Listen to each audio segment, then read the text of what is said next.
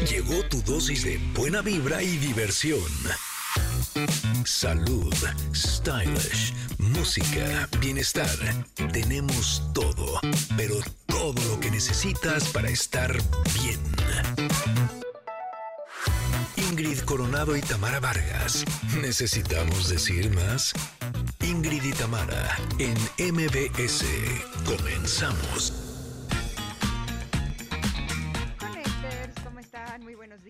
Espero que estén muy, muy bien, que hayan tenido un gran fin de semana. Oigan, eh, estamos ya a días de recordar y conmemorar a nuestros seres queridos que ya no están con nosotros. Por ello, nuestro amigo y compañero Sergio Almazán nos explicará cuál es el origen de las ofrendas y cómo crearlas. Asimismo, ay, feliz mañana, queridos conectes. El día de hoy Ceci de los Ríos nos hablará sobre cuál es la utilidad y beneficios de los baños de hielo, una práctica cada vez más común. Y también Ivonne Laborda nos compartirá algunas recomendaciones para llevar una crianza consciente con nuestros hijos. Además, platicaremos sobre una puesta en escena que no se pueden perder. Oigan, ¿qué pasó con Checo Pérez en la Fórmula 1? Bueno, pues Paquito Ánimas, por supuesto, nos va a dar todos los detalles y también de otros deportes. Y por supuesto tendremos lo mejor del mundo digital con nuestro amigo Pontón y muchas cosas más. Nosotras estamos listas, así es que quédense aquí en el 102.5. Somos Ingrid y Tamara en MBS. Arrancamos. Ingrid y Tamara en MBS 102.5. Este DJ ya se prendió. Esta canción se llama Turn Up the Music de Chris Brown. Este fue un éxito comercial y alcanzó el puesto número 10 en el Billboard Hot 100 de Estados Unidos y también tuvo un buen desempeño en las listas de música dance y pop en todo el mundo. Y así es como les damos la bienvenida, Connectors. Espero que hayan tenido un gran fin de semana, que lo hayan disfrutado muchísimo. Eh, y si no fue así, pues no se preocupen porque la semana está comenzando y siempre podemos tener la oportunidad de hacerle un reset, de hacer un cambio y de sobre todo cambiar la actitud cuando las cosas no van bien para poder tener un mejor día, una mejor semana, un mejor mes y una mejor vida. ¿no? Ustedes espero que eh, lo estén disfrutando, al menos. Eh, yo sé que hay muchas personas en este momento que la están pasando mal. Más adelante vamos a tener información importante al respecto. Pero eh, me gustaría saludar a toda la gente linda que nos está acompañando a través del 102.5 en la Ciudad de México. Y saludo también con mucho gusto a Córdoba, que nos acompañan en EXA 91.3.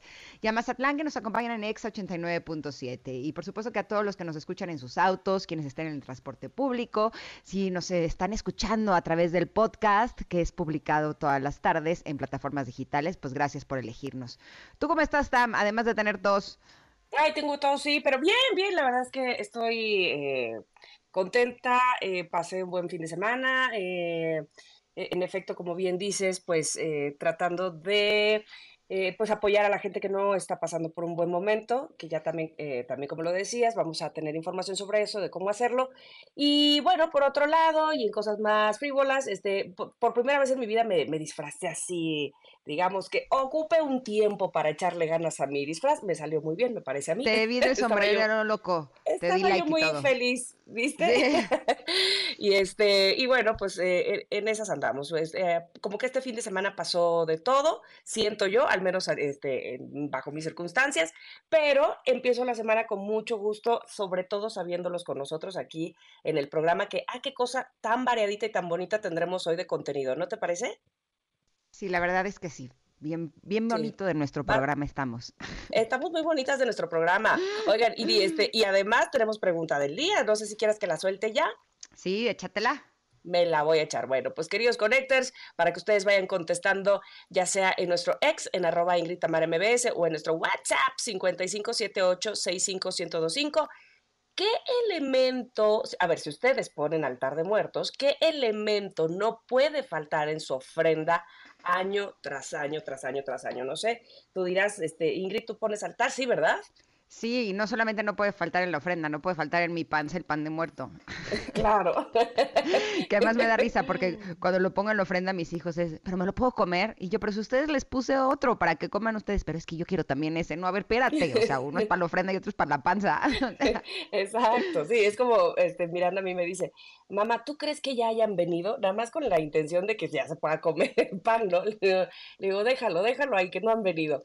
Pero, este, bueno, el pan de muerto es un hecho. Yo, por ejemplo, en mi ofrenda eh, no puede faltar las tazas de café, porque mis papás eran súper cafeteros. Pues yo creo que como buenos jarochos, este, pues les encantaba el café. Entonces sí, tiene que haber café ahí en, en, la ofrenda. Así es que ustedes díganos también que no puede faltar en la ofrenda que ponen año tras año en su altar de muertos, que también vamos a hablar de eso con nuestro compañero el cocodrilo. Eso me pone muy contenta también, porque ah, cómo sabe datos y, y tiene información, ¿no? Es de las personas que conozco que más saben. sí, sí, sí, sí, sí. entonces cuando sé que vamos a platicar con él y que va a exponer sobre un tema, se me hace agua la boca porque sé que nos va a compartir datos que en la vida habíamos escuchado. O sea, sí, creo que sabe más que nuestros maestros de escuela, que lo que pudimos haber leído en cualquier lado. Así es que Sí, además súper interesante, así súper súper rico. Así es que eh, más adelante lo tendremos y eso me pone muy muy feliz y me pone muy muy alegre. Oigan, entonces contesten eh, la pregunta del día. Los invitamos a que lo hagan a través de arroba Ingrid MBS Next. También lo pueden hacer en el WhatsApp. Eh, acuérdense que el WhatsApp es nuestra comunidad de Connectors VIP, en donde no solamente pueden contestar la pregunta del día, sino que también tenemos promociones especiales, regalos especiales para esta comunidad VIP. Les voy a decir el teléfono por si ustedes aún no lo tienen. Es el 55 78 65 1025. Ahí es donde con que nos manden un mensajito ya forman parte de esta comunidad y estarán recibiendo toda la información importante que pertenece a este grupo selecto de personas. Pero este, antes de irnos a un corte, eh, nos gustaría compartirles que estamos muy contentas porque ya viene el icónico concierto sinfónico de Fundación MBS Radio. Esta edición número 11 va a estar increíble porque es tributo a Cerati. No se pueden perder este concierto con Eric Rubín, Jair, Alfonso André, Daniel Gutiérrez, Caya Lana y más artistas invitados que rendirán homenaje al vocalista, guitarrista y compositor de la reconocida banda de rock de los ochentas. Oigan, las citas para este, para este gran evento es el 31 de octubre, es decir, mañana, en el Teatro Metropolitan. Así es que compren ya sus boletos. Yo espero que ya los hayan comprado porque estos se acaban. Entren ahora mismo a Ticketmaster y compren sus boletos porque solo habrá una fecha. No se pierdan la oportunidad de revivir éxitos, exitazos, que digo éxitos, como de música ligera y signos, entre otros muchos más, con grandes artistas invitados. Y ahora sí, es momento de irnos al corte y regresar que tenemos tenemos comentarios, tenemos deportes, tenemos contenido para ustedes, para aventar para arriba. Quédense con nosotras, somos Ingrid y Tamara en MBS. Es momento de una pausa.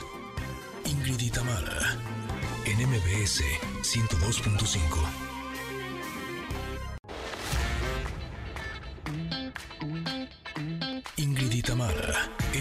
NMBS 102.5. Continuamos.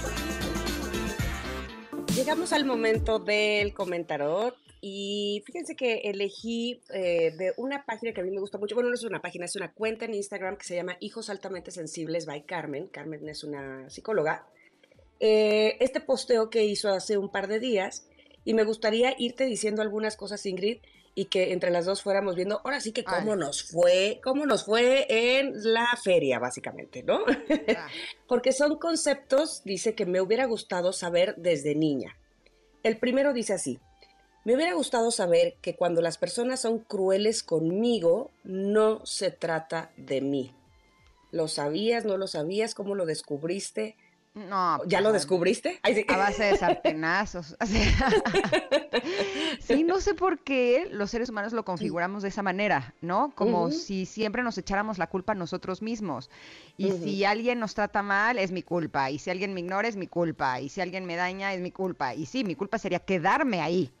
Eso sí sería mi culpa, pero eso no quiere decir que yo no sea una persona valiosa y que por eso esa persona me esté tratando así, porque finalmente nosotros tratamos a los demás como nosotros somos, de la misma forma que los demás nos tratan a nosotros como ellos son, y nosotros no podemos hacer nada para cambiar a la gente, ¿no?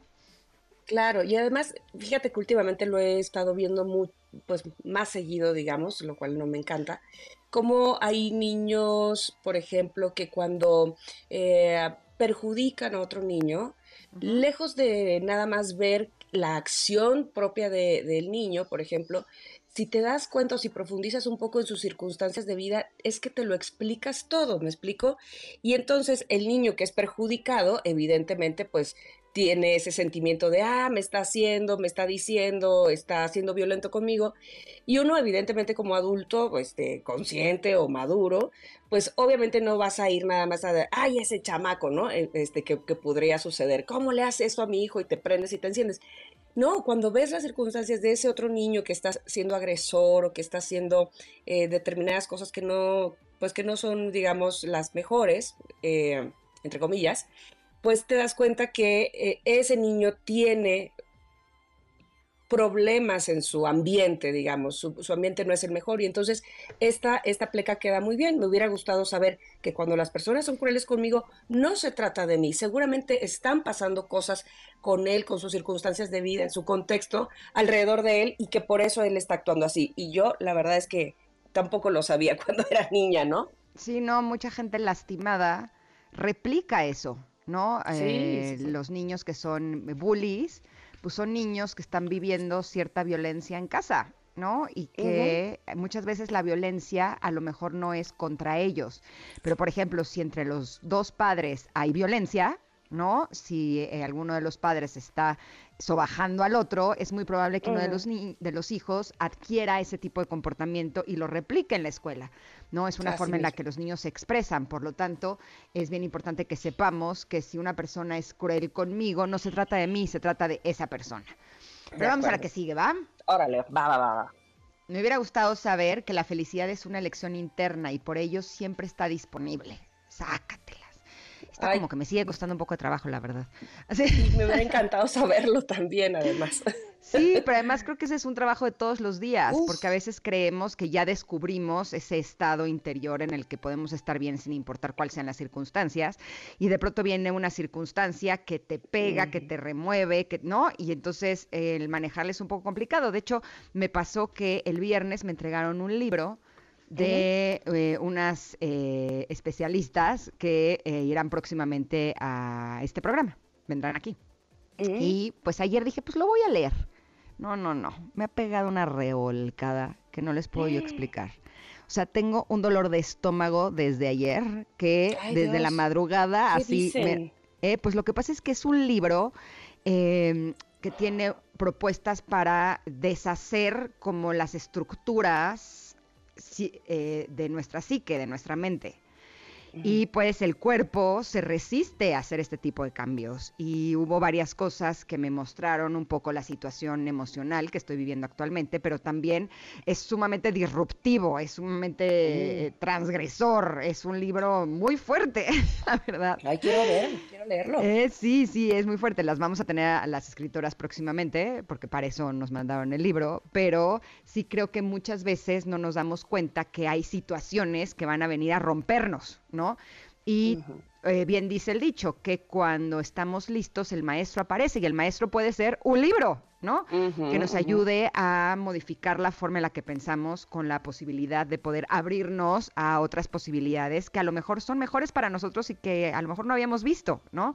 Eh, podría decirte que a través de este libro he tenido que estar en duelo, incluso, en duelo de eh, estas ideas preconcebidas mm, que he tenido desde niña, ¿no? Con respecto a las relaciones de pareja y que, como muestra en este libro, eh, ese es un camino que no, no me llevaría por lo menos a mí, que soy una detective eh, emocional. exacto, detective emocional, que no me llevaría a tener la relación que yo realmente deseo. ¿No? Y, pero ha sido fuertísimo, de veras es, es, increíble, pero finalmente pues sí estoy trabajando con resiliencia, como dice este libro, para poder eh, continuar con esta sensación interna de paz y tranquilidad que pues tanto he trabajado. Ay, pero qué padre cuando algo viene a, como que sientes, ¡fum!, que te, que te cae el 20 por dentro o que se te cae la venda, ¿no? Y que dices, ¿qué? Toda la vida he creído de otra manera, ¿cómo es posible que no lo haya visto de esta otra, de esta forma? Y entonces empieza, a lo mejor como dices tú, tu investigación, eh, tú que eres detective emocional, este, y, y, tu investigación personal, ¿no? Este, ya con nuevas ideas, nuevos conceptos, nuevas creencias que tenías o que no tenías, este, digamos, a la vista. Así es que me parece maravilloso siempre que, que, se pueda descubrir algo, aunque a veces duele, ¿no? Pero bueno, lo que pasa es que quienes crecimos en nuestra generación, eh, no sé si ustedes se identifican con Héctor, pero demoler estas ideas del amor romántico, del cuento de hadas y demás, a mí me ha costado mucho trabajo, de veras mucho trabajo, mm. porque hay algo dentro de mí, hay una niña que sigue deseando ese tipo de amor, ese amor perfecto, ese amor, eh, ¿sabes? Es como ese amor que, que, pues es todo color de rosa, ese amor en donde eh, abundan las flores y, los corazones rojos. Y el amor no es eso. Y finalmente nuestros tiempos modernos nos han llevado a tener que cambiar la forma en la que vemos el amor. Y eso a mí me cuesta, me cuesta mucho, al grado, les digo que desde ayer me retuerzo, me doblo del dolor de estómago porque pues finalmente se me están removiendo las entrañas a través de, este, de esta información. Pero bueno, sigo pues trabajando por tener esta felicidad interna de la que habla esta, esta carta. Voy a pasar a la que sigue porque esa me, me, siento muy identificada. Dice, me hubiera gustado saber cómo reparar después de un conflicto en lugar de ser forzada a decir perdóname.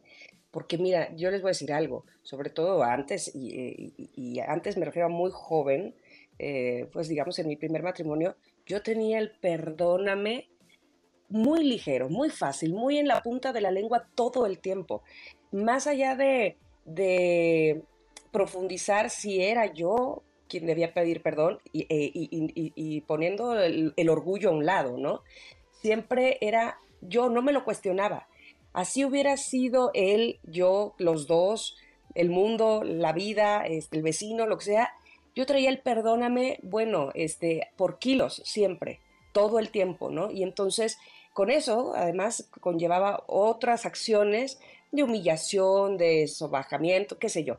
Entonces, sí, haber tenido la madurez, la conciencia, el conocimiento de que podía yo resolver conflictos sin la necesidad de haber pasado por todo lo que pasé, sino evidentemente escudriñando más la situación que había pasado, eh, no poniéndome culpas que no me correspondían, pues me hubiera encantado saberlo.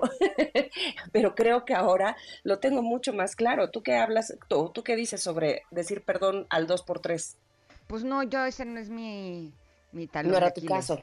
Sí, no, yo te voy a decir en cuál sí era mi, mi trabajo.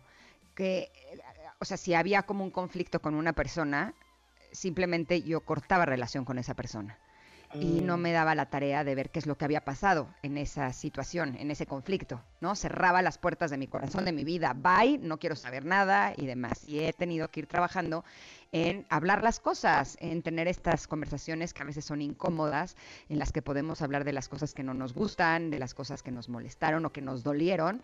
Y creo que eso es una buena forma de construir eh, mejores relaciones, mejores vínculos con los demás, ya sean de amistad, de pareja, familiares, de trabajo. Así es que eh, sí, me gusta mucho eh, el hecho de que se esté desplegando como la posibilidad de poder resolver los conflictos de una forma distinta, sobre todo desde un lugar de mayor madurez y el que sigue dice, me hubiera gustado saber que no necesito ser aceptada y que está bien decepcionar a algunas personas. Mm. Porque además me gusta mucho que en alguna ocasión leí una frase que decía, que siempre vas a decepcionar a alguien. Asegúrate que el decepcionado o la decepcionada no seas tú. Y sí, yo sí creo que muchas veces sí hacía eso, ¿no? El estar complaciendo, el estar convirtiéndome en la persona que los demás querían que yo fuera, ¿no? Y eso no solamente te quita mucha energía, sino que cada vez te aleja más de tus propios deseos. Por lo tanto, sí creo que es importante que sepamos que no somos monedita de oro, que no le vamos a caer bien a toda la gente siempre y que está bien que a veces haya gente que no nos soporte, porque además, lo dije en mi presentación en EXMA, en el Auditorio Nacional la semana pasada, que finalmente, eh, ¿qué fue lo que dije, Pérez? Que se me olvidó. no, bueno, que, a ver, tiene que ver con... Ah, sí, sí, ya me acordé, ya me acordé. Que muchas veces las razones por las cuales una persona te va a amar son las mismas razones por las que otra persona te va a odiar. Ah, yo vi eso de, tu, conferencia, sí. Sí, entonces, eh, sí creo que es importante que seamos quienes somos, porque de todas formas alguien nos va a odiar, ¿no?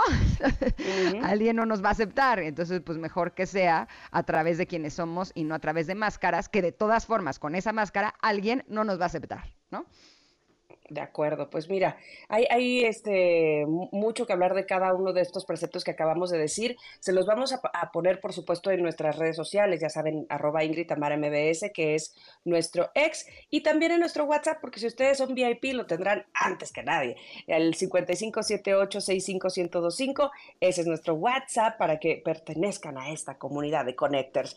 Vamos a ir al corte y vamos a regresar que tenemos que hablar de qué pasó con Checo Pérez, la Fórmula 1. Eh, y bueno, muchas cosas más de los deportes, obviamente aquí con Ingrid y Tamara en MBS.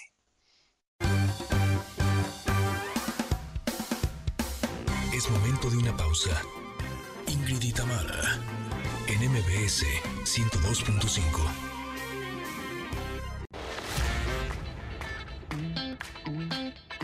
Ingrid y Tamara en MBS 102.5. Continuamos. En la cancha. Con Paco Ánimas. Lo mejor del mundo deportivo. Ese Paco Ánimas que es bien romántico, de veras. Hoy no más. Esta, ¿De qué se ríen? Pues que eres bien romántico, Paquito. Este... pones buenas canciones así de córtale la vena y así. Es que para arrancar con todo el lunes este dueto de Ana Gabriel y Vicky Carr. ¿Eh? ¿Sabes que te cortas la vena por lo que pasó ayer con el checo? Se me hace. De amor. Oye, qué triste. Y con eso arrancamos, fíjense, tristemente. Qué triste. 20 segundos. Qué triste momento. 20 segundos duró el checo. Apenas me iba sentando yo con mis palomitas, porque no tuve la oportunidad de ir al Gran Premio. Apenas me iba sentando yo con mis palomitas y ya había salido el checo. Hijos. Qué bárbaro. qué depresión. Tristemente, una gran largada de inicio la quiso Checo Pérez. Ojo, estamos hablando de un error quizá por la ansiedad, quizá por el ver la oportunidad, pero donde lo hubiera logrado, se cae el autódromo, ¿eh? La verdad es que lo intentó, fue muy arriesgado y eh, terminó por resultarle mal, pero donde le ha salido esa jugada a Checo Pérez se ponía primero y con la experiencia que tienen el autódromo los hermanos Rodríguez hubiera sido muy difícil que alguien le quitara la punta. Tristemente no se, le dio a Checo. Sí, caray. O sea, él, él apostó todo por todo. Dijo, aquí está, se abrió el hueco, voy, y bueno, leyendo un poco su explicación, Finalmente eso fue lo que dijo, o sea, quise arriesgarlo todo eh, y, no fue culpa de Leclerc, por supuesto. Y, bueno, faltó, faltó una milésima de segundo para que esto hubiera salido como, como se tenía. Si Leclerc frena poquito antes, Checo pasa. Exacto. Es, así es la explicación para los que no somos tan expertos en el automovilismo, decirlo. Si Leclerc hubiera frenado un poquito, Checo hubiera pasado sin problema. Pero bueno, tristemente. ¿De quién fue la culpa entonces? No, de Checo de Checo, de Checo, ah. porque él quiso rebasar por fuera, eh, Verstappen venía rebasando por dentro. Recordemos que. Vio el hueco. Eh, él vio el hueco, vio la oportunidad y dijo: De aquí soy. Sí. Tristemente no, no, le salió. Eh, bueno, terminó por ganar Max Verstappen el Gran Premio de México. Checo se queda fuera de la carrera, fue el único hombre que abandonó como tal, porque trataron de, de, arreglar el coche, pero hubo un problema en la suspensión que ya no les permitió que, que siguiera. Y bueno, después se dio un gran, un emocionante Gran Premio de México, hay que decirlo. Hamilton fue de, remontando posiciones hasta terminar en el segundo lugar. Eh, Max Verstappen, que es un hombre eh, fuera de serie, terminó por ganarlo nuevamente por tercer año consecutivo. Eh, y, bueno, la, sorpresa la dio Ricciardo, que aprovechó bien la ausencia de Checo, así como también el equipo de Ferrari, que lograron hacer un gran, un gran, una gran carrera. Y bueno, termina por ganar Max Verstappen. Esto en el tema del automovilismo. Así las cosas, triste para Checo, triste para toda la afición que iba a apoyar al viejo sabroso, pero bueno, ni hablar. Así Yo vi una entrevista en la que él decía que si le hubiera salido eso que intentó hacer, se hubiera puesto en primer lugar y entonces hubiera habido muchas posibilidades de que ganara el Gran Premio de México. Pero pues qué triste que no le salió. No, no le salió. No, y para la gente que estaba ahí listo para verlo llegar a... Es lo que te iba, eh, apenas es lo que te iba a comentar. no lo vieron ni pasar. vuelta, aunque sea. Lo vieron ni pasar lo vieron. Nada más dio la vuelta en, los carritos clásicos, ahí fue donde sí alcanzó a dar la vuelta, pero de ahí en fuera ya no lo pudimos ver al checo. Si, si, el público se frustró, él, bueno, no se puede hablar de su No, no, claro. Sido, inmensa. Aparte ya saben que salieron todos los expertos que no son expertos del automovilismo a decir, nada, que Mm. como lo hemos venido platicando a lo largo, eso sí, hay que reconocer que a lo que nos tiene acostumbrado Checo ha sido un mal semestre para él. Arrancó Sí. muy bien el año, arrancó excelente, recordemos ganando incluso, pero eh, pues el último semestre ha sido de verdad para el olvido para Checo. A pesar de esto, sigue peleando primeros puestos en campeonato de constructores y demás, pero eh, pues la verdad es que pues no ha sido lo, lo esperado y menos en el Gran Premio de México. Tristemente, pues no se pudo subir al podio por tercer año consecutivo. Lo logró hacer en el 2021, en el 2022, ambos en tercera posición. Ahora se esperaba que buscara el segundo o el primero, pero bueno, lamentablemente así las cosas. ¿Cuántos, eh, ¿Cuántas carreras quedan en el año? Déjame te digo el dato porque no lo tengo aquí a la mano, pero enseguida. Porque de esas Oye, carreras va a depender si se queda con uno de los primeros, se- o sea, segundo o tercer lugar. El primer lugar ya es de Sí. Verstappen sí o sí, La ¿no? posición. Es correcto. Queda el, el GP de Brasil, el GP de Las Vegas y el de Abu Dhabi. Quedan, Le quedan tres. tres. Quedan tres. Tres. Órale, pues más vale que se pongan las pilas, ¿eh? Pues sí. ¿Eh, aquí Checo? en mi Así. tierra que, que se venga aquí a dar una limpia a Catemaco, ¿verdad? Sí, caray. Echa- échale ganas, mi Checo. Tú puedes. Nos has demostrado que tienes talento de sobra y no por eso te vamos a dejar de apoyar. Así que ánimo Exacto. para el Checo Ay, Pérez. Tiene talento también, y tiene una también. buena escudería también. Claro. No, o sea, no es que esté en una escudería patito, la verdad. No, o sea, no, no. por nada No, está en no. la escudería donde está el que va en primer lugar. Es correcto. Aunque dicen Y las malas lenguas Ajá. que no les dieron el mismo coche. No, y que el coche está hecho al manejo de Verstappen y demás, pero bueno, Exacto. eso ya, eso ya es otra historia. Oye, pero ahorita que mencionabas a, a su público y a sus fans y demás, él, lo primerito que mencionó fue ese apoyo que lo sintió súper incondicional. La verdad que qué bueno, porque pues si estando en su país, evidentemente su frustración de haber sido muy grande, de la misma manera así grande de haber sido también el, el apoyo de, de la gente que lo quiere, ¿no? Que está siempre con Sí, él. Así caray. que, qué bueno, qué bueno. Este, mucha menos gente, hay el que decirlo, mucha gente de la que llena el autódromo José Manuel Rodríguez es porque está Checo. Si no estuviera Checo, quién sabe si, si, si se llenara como tal, ¿verdad? Pero, De eh, acuerdo. de pero acuerdo. pues el 85% de la gente que va, va apoyando al Checo. Pero bueno, lamentablemente Pero así las cosas. hablemos, hablemos de que ganaron los Broncos. Ay, por fin. Oye, pero ¿qué tal la Y no tapada que le hicieron? ¿Qué tal? A Kansas City. Es correcto, le ganó a Kansas City y, y- e incluso, eh, ¿qué, cos- qué cosas eh, nos da el americano?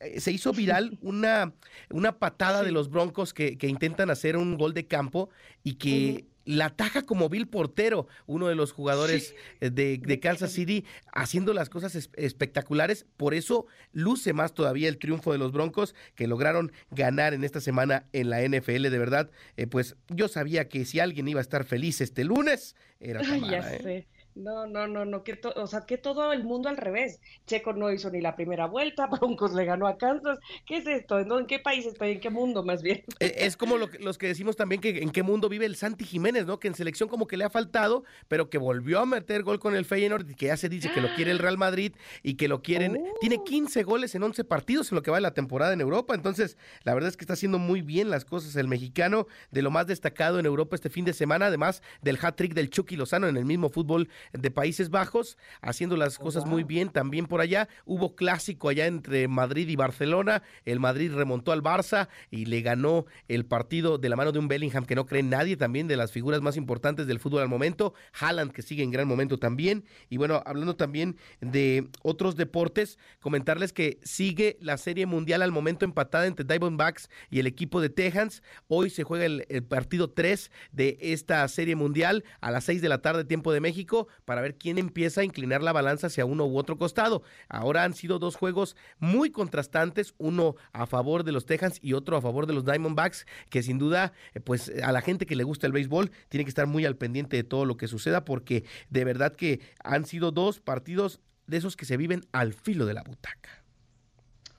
Maravilloso, pues ya estaremos al pendiente de Y- qué sucede. En la Liga MX, atentos todos, ya calificó el América, eh, ya, eh, ya amarró calificación. Esta semana hay jornada doble del fútbol mexicano. Se jugó la jornada 14, ganó América, ganó Tigres, eh, ganó el equipo de Cruz Azul, que aunque no lo crea usted, sigue con la velita encendida de que hay posibilidades de calificar a los al play-in, que ya platicábamos hace algún tiempo cómo va a ser el formato este del play-in, que es el que viene a sustituir Mm. el repechaje. Y entre los resultados más destacados, el triunfo de América, el triunfo de Tigres a, las Chivas 4 por 0, el cuadro de Cruz Azul que ganó en casa, repite en casa contra Juárez que fue goleado el fin de semana. Vamos a ver cómo se dan las cosas. Por lo pronto, de los cuatro denominados grandes, hay tres calificados. Vamos a ver si Cruz Azul se mete. Imagínense ustedes después de este desastre de torneo que ha tenido, que califique Cruz Azul. Sería de verdad algo increíble e impresionante. Pero bueno, para eso todavía falta mucho. ¿Pero será? ¿Será acaso que? ¿Quién sabe? Vamos a ver qué sucede. Chicas, pues es lo más interesante mencionarles también que siguen las medallas en, el, en los Juegos Panamericanos a favor de nuestro país. Es el segundo lugar en el medallero por encima de Canadá. Tenemos más medallas de oro y por eso estamos en el segundo lugar. Canadá tiene más medallas en general, pero recordemos que las de oro son las que marcan el orden en el medallero. Estados Unidos tiene 68 medallas al momento. Este, México tiene 35 eh, por ahí eh, de, de, oro. Entonces, eh, por eso está en el segundo lugar. Los dos equipos de fútbol, tanto el varonil como el femenil, se calificaron a la siguiente fase México ayer ganó a Paraguay cuatro goles a uno en el femenil, después de que en, a estas alturas eh, la última edición ya había quedado eliminado el cuadro mexicano femenil. Ahora el crecimiento del fútbol en nuestro país está demostrando el talento de estas chicas que ya están calificadas y que van a jugar semifinales de Panamericanos. Ya estaremos platicando el viernes de cómo les va. Perfecto, Paquito. Pues hasta aquí los deportes, excelente inicio de semana. Yo los dejo con esta pieza musical que de verdad, señora, disfrútela. A ver, ¿esa, qué parte de tu vida te recuerda? ¿También la infancia? Eh, esta ya es como un poquito más em, madurito, ya madurito, ya cuando empiezas a no nada más escuchar la música de tu entorno, sino también cuando empiezas a apreciar obras musicales como estas de la señora Ana ¿Eh? De verdad. Oye, que Ana Gabriel ya ha sido protagonista como tres veces de tu canción de sí, ¿eh? O sea, eso va mostrando por dónde va el gusto. Es que es de mis favoritas la señora, nada más que siempre batallo para conseguir boletos para el auditorio. Ahí sí conocen a alguien ah, sí. que me ayude. Bueno. Bueno, eh, de entrada tiene mucho que ni se presenta, ¿no? Este, pero estaría Ya ven que decir que la gira del adiós y todo, ya estaba yo, sufriendo, pero creo que no. Creo que va a empezar ah, a hacer gira de adiós tipo 90 pop tours y cada que se les ocurre. igual está en la gira de hola otra vez. Es correcto. Ya regresó como cuatro veces. Pues ahí les dejo. Les prometo que la próxima no será de Ana Gabriel. Pero esta disfruten. No, está bien. Por nosotros está bien. Paquito, muchísimas gracias. Nos escuchamos el viernes, como bien decías, con un resumen de lo que sucederá el fin de semana. Y de ahí el, lunes, como es costumbre. Gracias. Hasta la próxima. Bye. Vamos un corte, regresamos. Somos Ingrid y Tamara en MBS. Es momento de una pausa. Ingrid y Tamara en MBS 102.5.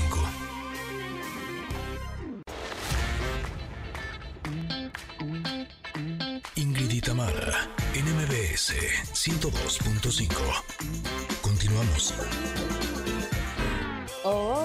Es de Rake. Y sí, ¿saben qué? La lanzaron en 2011, señoras y señores. Por eso es viejita bonita, este, porque sí, ya tiene, ya tiene sus años. Y bueno, pues eh, la verdad es que a mí me gusta mucho, siento que ha evolucionado muy bien. Eh, fíjense que nos han llegado muchos mensajes sobre la pregunta del día. Si ustedes ponen altar de muertos, ¿qué es lo que no puede faltar en la ofrenda?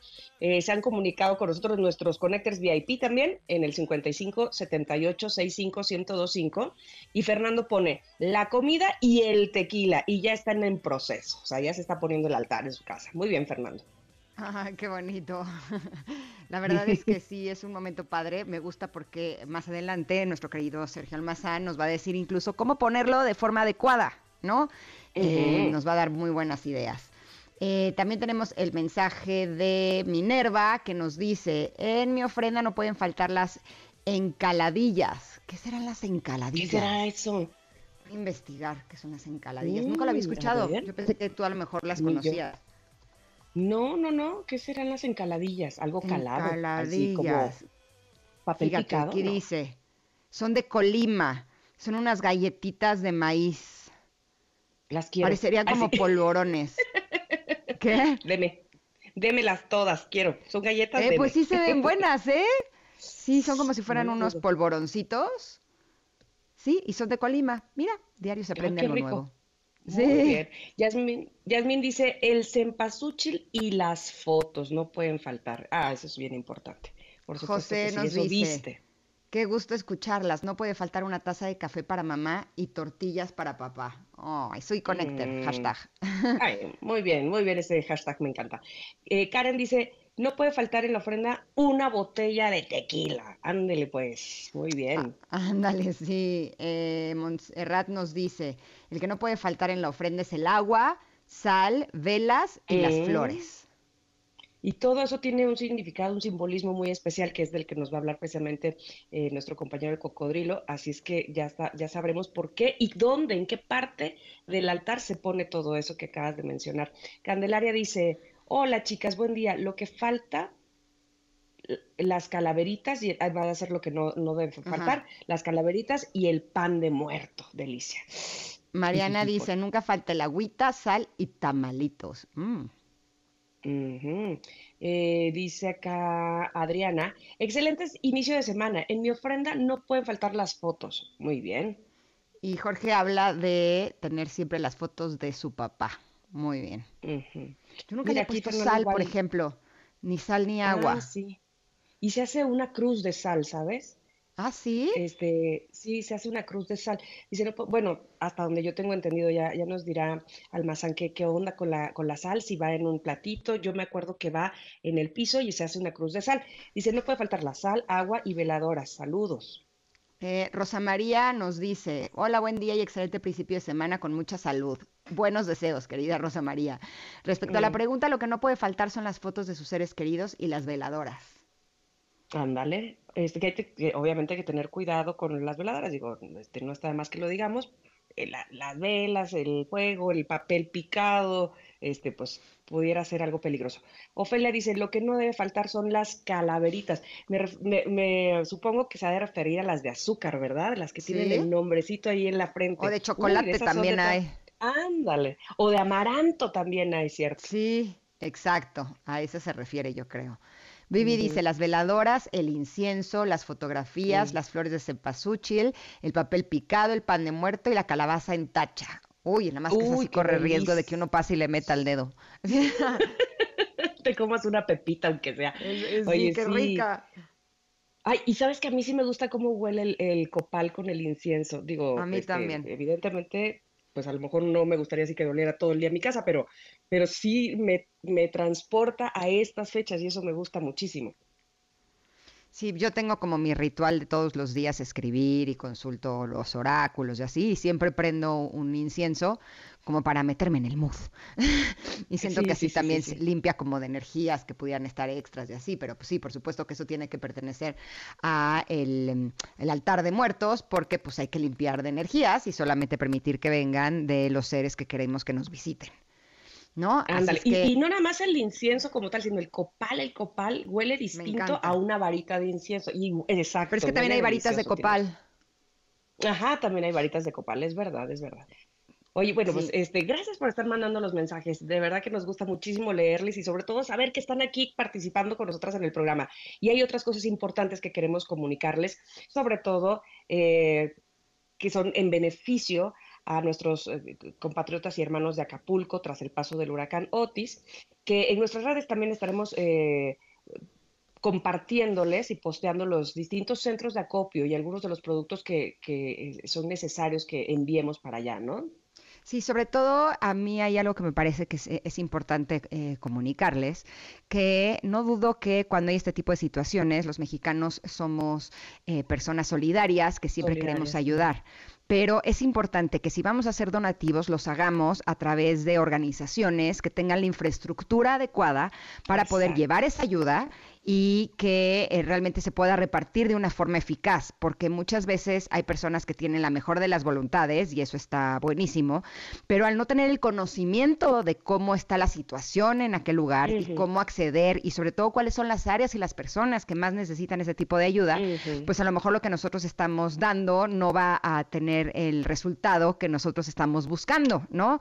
El ser generosos siempre va a ser algo buenísimo, pero por eso queremos compartirles tres opciones de centros de acopio eh, que podríamos pensar que son buenas opciones que pueden realmente tener toda eh, la logística para que toda esta ayuda pueda llegar. El primero es el centro de acopio de la UNAM, que abre a partir de, es, abrió ya a partir del jueves 26 de octubre y se ubicará junto a las astas del Estadio Olímpico Universitario. Exactamente, ese es uno. Y otro más está, obviamente, la Cruz Roja Mexicana. El centro de acopio de la Cruz Roja Mexicana va, ya abrió sus puertas en Juan Luis Vives 200, en la colonia Los Morales Polanco. Esto es en la alcaldía Miguel Hidalgo. Y ahí ustedes pueden acudir las 24 horas del día. Bien importante eso.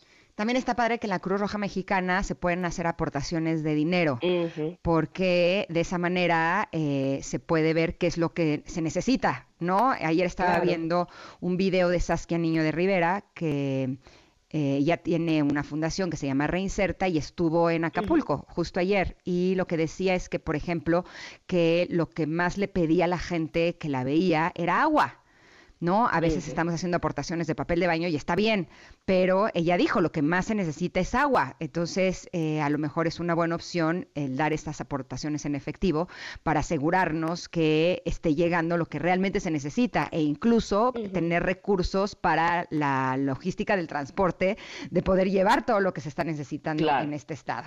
Eh, también está el centro de acopio de la Secretaría de Marina, eh, abrió cuatro centros donde están recibiendo víveres. Es importante mencionar que operan de lunes a domingo de 8 de la mañana a 8 de la noche en, las diferentes eh, eh, ubicaciones. ubicaciones. lo pueden encontrar la información en la Secretaría de Marina. Así es, y también nosotros estaremos posteando eh, con más detalle todos estos centros de acopio que, como bien decía Ingrid, bueno, pues son los más seguros, los que tienen infraestructura, los que nos asegurarán evidentemente que van a llegar las cosas a quienes deben llegar. Y bueno, pues vamos y que lo que se necesita son agua embotellada, aceite, frijoles, arroz, atún, sardinas, sopas, azúcar, granos, café soluble, mermelada, mayonesa y leche en polvo. Perfecto. Bueno, pues ahí está muchísimo más claro y más detallado. Gracias, gracias queridos conectores por ser parte también de la solución y evidentemente mandamos toda nuestra fuerza y nuestro corazón hasta Guerrero. Vamos a ir, antes de ir al corte, yo les quiero contar, les quiero contar que el otro día estaba pasando, muy, la estaba pasando muy bien y este, ¿y qué crees? Pues ya me oíste tantito, ¿no? Ya sabes, estaba haciendo cosas por allá y para allá y cuando de repente, oye, empiezo con escurrimiento nasal, ¿qué es esto? Y ya me había resfriado y, los síntomas, Ingrid, ¿a poco no son tan molestos? Los ojos llorosos, el flujo, la congestión nasal, el dolor de cabeza y de garganta. Ay, no, no, no, qué terror, en fin. Lo bueno es que te voy a invitar a que te acuerdes de Sensibit D, que sabe de alivio de las molestias de gripe y resfriado común para toda la familia. Sensibit D da alivio continuo hasta por 12 horas sin producir sueño. Así puedes continuar con tus actividades sin sueño y sin molestias. Sensibit D sabe de cómo decirles adiós a las molestias del resfriado común. Consulta a tu médico, el permiso es 2233 b 3235 Nos damos un corte, pero volvemos con la segunda hora. Son las 11 con 3 de la mañana. Regresamos, somos Ingrid y Tamara y estamos aquí en MBS.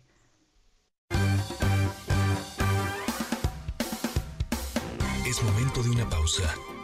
Ingrid y Tamara en MBS 102.5.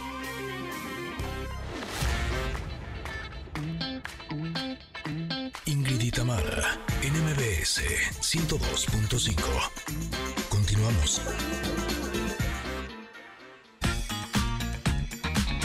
Conecters, conecters queridos, en la primera hora de Ingrid y Tamara en MBS, Paco Ánimas nos compartió un resumen de lo que sucedió este fin de semana en el mundo deportivo. Escuchemos parte de eso que nos dijo una gran largada de inicio la que hizo Checo Pérez. Ojo, estamos hablando de un error quizá por la ansiedad, quizá por el ver la oportunidad, pero donde lo hubiera logrado, se cae el autódromo, ¿eh? La verdad es que lo intentó, fue muy arriesgado y eh, terminó por resultarle mal, pero donde le ha salido esa jugada a Checo Pérez se ponía primero y con la experiencia que tiene en el autódromo de los hermanos Rodríguez hubiera sido muy difícil que alguien le quitara la punta. Tristemente no se, le dio a Checo.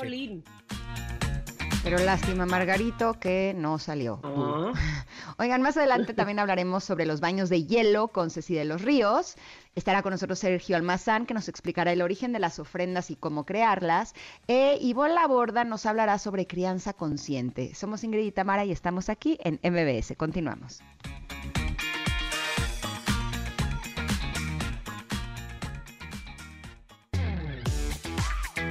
Ingrid y Tamara 102.5. Pontón. En MBS, lo mejor de tu vida digital. ¿Qué es esto, Miami Vice o qué cosa, Pontón? No, este, es, recuérdame de, de qué es. una serie, esta, se, es? es? Viejitas pero Bonitas, es una serie, ¿se acuerdan Ajá. de una serie que se llamaba Hawaii 50? Hawaii 5-0, Así exactamente. es, Hawaii 5-0, 5-0, Hawaii 5-0. Esa, esa serie fue en 1968 comenzó, terminó en Ujú. 1980 y la, el tema principal musical que estamos escuchando ahora, Ujú. pues lo hizo The Ventures, o en ese momento en los 60, 70 en las estaciones de radio le decían Los Venturosos. Eh. The Ventures, Hawaii 5-0, Hawaii 5-0. Eh, también es una canción de 1968. Y bueno, pues es que vengo regresando de Hawái, ¿verdad? Entonces dije, ay, pues se me ocurrió. Ay, Ay, qué presumido. que- Te Pues voy a decir sí, una ¿verdad? cosa. Yo, yo, este, pensé que a lo mejor ponías I'll be there for you. Yo traigo el corazón Ah, Friends, rotísimo sí. por ese, esa mala noticia de Matthew Perry. Matthew no, Perry. no, no, no, no. Es que, co- como, ustedes saben, este, pues era mi Chandler. O sea, ¿qué, qué Sí. les puedo decir yo de lo que significó para mí Chandler en la adolescencia? Sí, muy Este, triste. si están muy pensando mal, sí, así significó para mí. ¿Sabes Este, qué y es lo más triste? Si soñaba con él, sí. Si soñaba con él, como ustedes creen, sí, así sí, era Chandler para así mí. fue. Y, y te voy a decir una cosa que, que me parece a mí que, que mucha gente está diciendo, lo cual coincido plenamente, que, que Chandler en específico fue el amigo de todos, o sea, de, de todos los que vimos Friends. Ese amigo que queríamos tener porque era inteligente, sarcástico, eh, te demostraba su amor, su cariño, o sea, de verdad todos, evidentemente, pero el personaje de Chandler era tan especial y lamento mucho, mucho, mucho que Matthew Perry no haya podido eh, solventar muchas cosas o pasar o, este, muchas cosas personales. Sin embargo, como él dijo hace muy poco tiempo, yo espero que eh, cuando yo me vaya, la gente me recuerde como alguien que sí quiso ayudar a quienes habían pasado por el infierno que yo pasé. Y tú me acuerdo que Ingrid habías leído el libro también, ¿te acuerdas Sí, que me- nos estabas Es comentando? que eso es lo más triste, que ahora sí que con, a través de su libro pues lo conocí bastante bien. Y es un hombre que siempre estuvo luchando contra adicciones, pero a un nivel irreal. Desde o sea, niño. Sí. No, no, no, pero además su cuerpo ya no daba más, o sea, terminaba con cuestiones de salud gravísimas y no podía Sí. dejar de fumar, no podía dejar de consumir pastillas, Beber. este, eh, de- eso era lo, lo menos, más eran como, como las pastillas. y Había una época en la que tomaba más de 50 pastillas en un día, imagínense Sí, nada más el pobre cuerpo. Y me da mucha tristeza porque en este libro muestra su batalla justo contra las adicciones y me da una enorme tristeza saber que pues las adicciones lo vencieron a él, que él no logró superar eso. Es, es muy triste, la verdad. A los Pero nada más 54 a ir- años. Ajá. retom- retomando algo que él decía, este, que, que insisto, acabo de leer que, que dijo en, eh, para la revista People, decía, eh, bueno, yo no, yo no he podido con mi caso, pero no, no, no puede, como, le, como decían, este, yo no he podido con mi propio caso, pero yo lo que sí sé es que si alguien viene a pedirme ayuda, mi respuesta siempre será sí, porque yo sí sé cómo ayudarles. Y entonces tiene, él tiene una casa de, eh, de adicciones, es decir, para ayudar a adictos, hombres en específico, en Beverly Hills, que se llama la Casa Perry. Y, este, y, y él mismo decía, y con mi libro yo espero poder estar ayudando, porque solamente de esa manera me puedo salvar a mí mismo, ¿no? Saber que puedo ser apoyo para otra persona más. Y bueno, pues así sucedieron las cosas. Qué, qué lástima, Pero no, o sea, él eh, ponía este lugar para ayudar a la gente y no se pudo ayudar a él. No se pudo ayudar a Es una tristeza, qué- la verdad. Sobre todo porque ella, él marca que el origen de esta adicción es que cuando él era muy chiquito, eso no se sabía, en esa época le dieron un medicamento que era como para Ujú. la ansiedad, que no me acuerdo el nombre del medicamento, pero que se lo recetaron a él siendo un niño y es un medicamento altamente adictivo.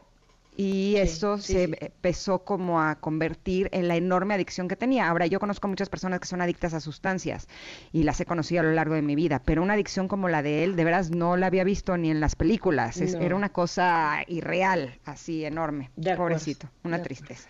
Pero bueno, Sí, pues sí, vir- sí Regresando- viralizó rápidamente eso de, de Matthew Perry y había un par Oye, a pesar de pues, que no, sé han si dado, llamarlo este...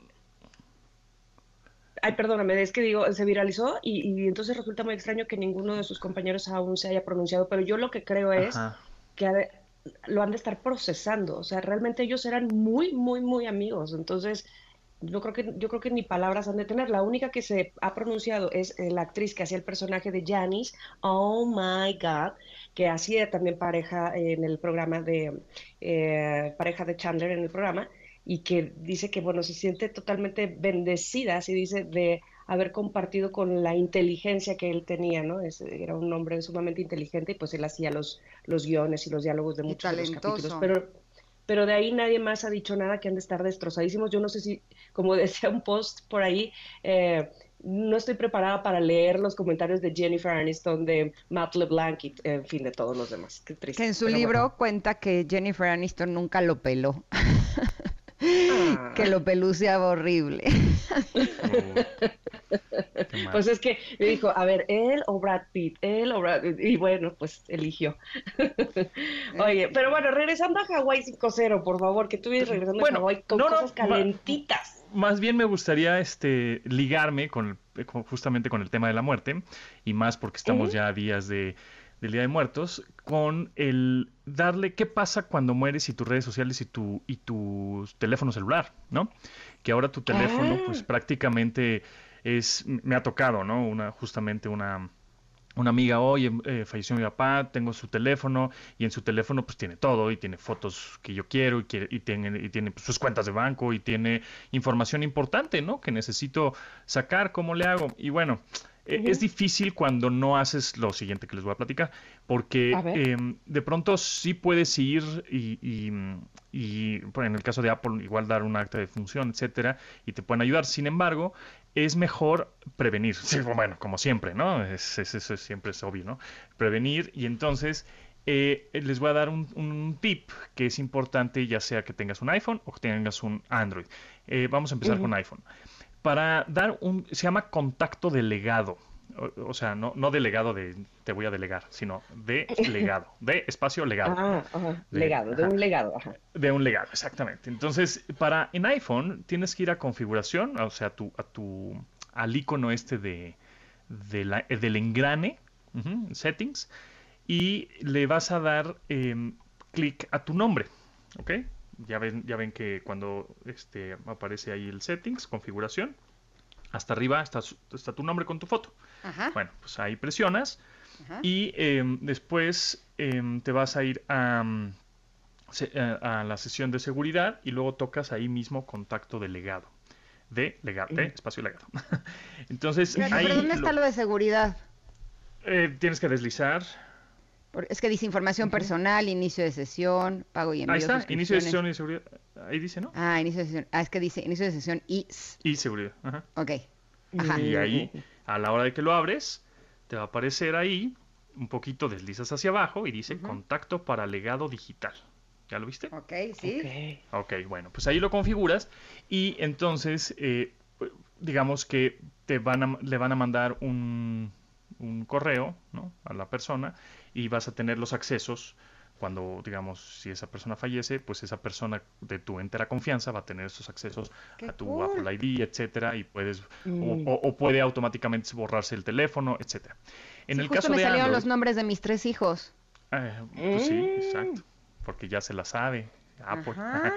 Entonces, bueno, y en el caso de Android, eh, este, es, este es ligeramente diferente, pero igualmente te vas a ir a configuración y, o en, tu Gmail si quieres, o en tu configuración, vas a presionar la... Por ejemplo, en Gmail es más fácil. Desde, desde tu aplicación de Gmail en Android, que forzosamente tienes que tener una aplicación eh, de Gmail en Android, te vas, a te vas a presionar en la parte superior derecha en donde está tu foto, tu, tu foto de perfil, y ahí te vas a em, configuración, administrar tu cuenta de Google, y bueno, igualmente ahí presionas em, privacidad, eh, información, perdón, datos y privacidad. Y en datos y privacidad pones ahí tu contacto delegado.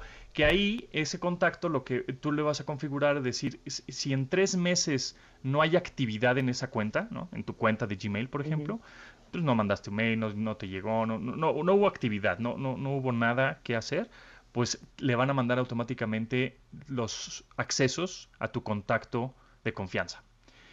Tú mm. puedes decir, no, pues sabes que a los tres meses, si no hay actividad, o a los seis meses, le puedes poner diferentes tiempos. Si a los seis meses o hacia el año no hay actividad, en lugar de mandárselo a alguien eh, y que pueda acceder a mi información, borra mi cuenta. Delete forever, ¿no? También puedes hacerlo. Entonces, eso es, eso es importante. Eso también funciona en Instagram y también funciona en Facebook. Es cuestión de nada más en, Google ponerle contacto de legado Instagram, contacto legado Facebook, y ahí están los pasos, ¿no? Porque igual en radio ahorita te voy a decir los pasos y va a estar un poco complicado, pero este, hay, muchos, hay muchos artículos que eh, tú los puedes buscar y ponerle contacto de legado Facebook, en Instagram, en Google, en Apple, etcétera. Te va a decir los pasos exactos de cómo hacer que eh, tenga alguien de confianza el contacto, ¿no? O tu, más bien tu, tu, información, tu password, tu usuario, tu contraseña, todas estas cosas importantes para poder acceder. Y otro consejo que les doy, porque es una cosa que puedes acceder al teléfono, ¿no? Pero ya saben que el teléfono pues, tiene aplicaciones de banco y esas aplicaciones de banco pues, también necesitan biométricos, por ejemplo, ¿no? Ya sea una huella dactilar o la cara o una clave. Esas, pues por más que tengas el contacto delegado de Apple o de Android, pues no, no, ¿no? Porque es una, es una aplicación de terceros, ¿no? ¿no? No es una aplicación que viva ahí en nativa del sistema operativo de Apple o de Android.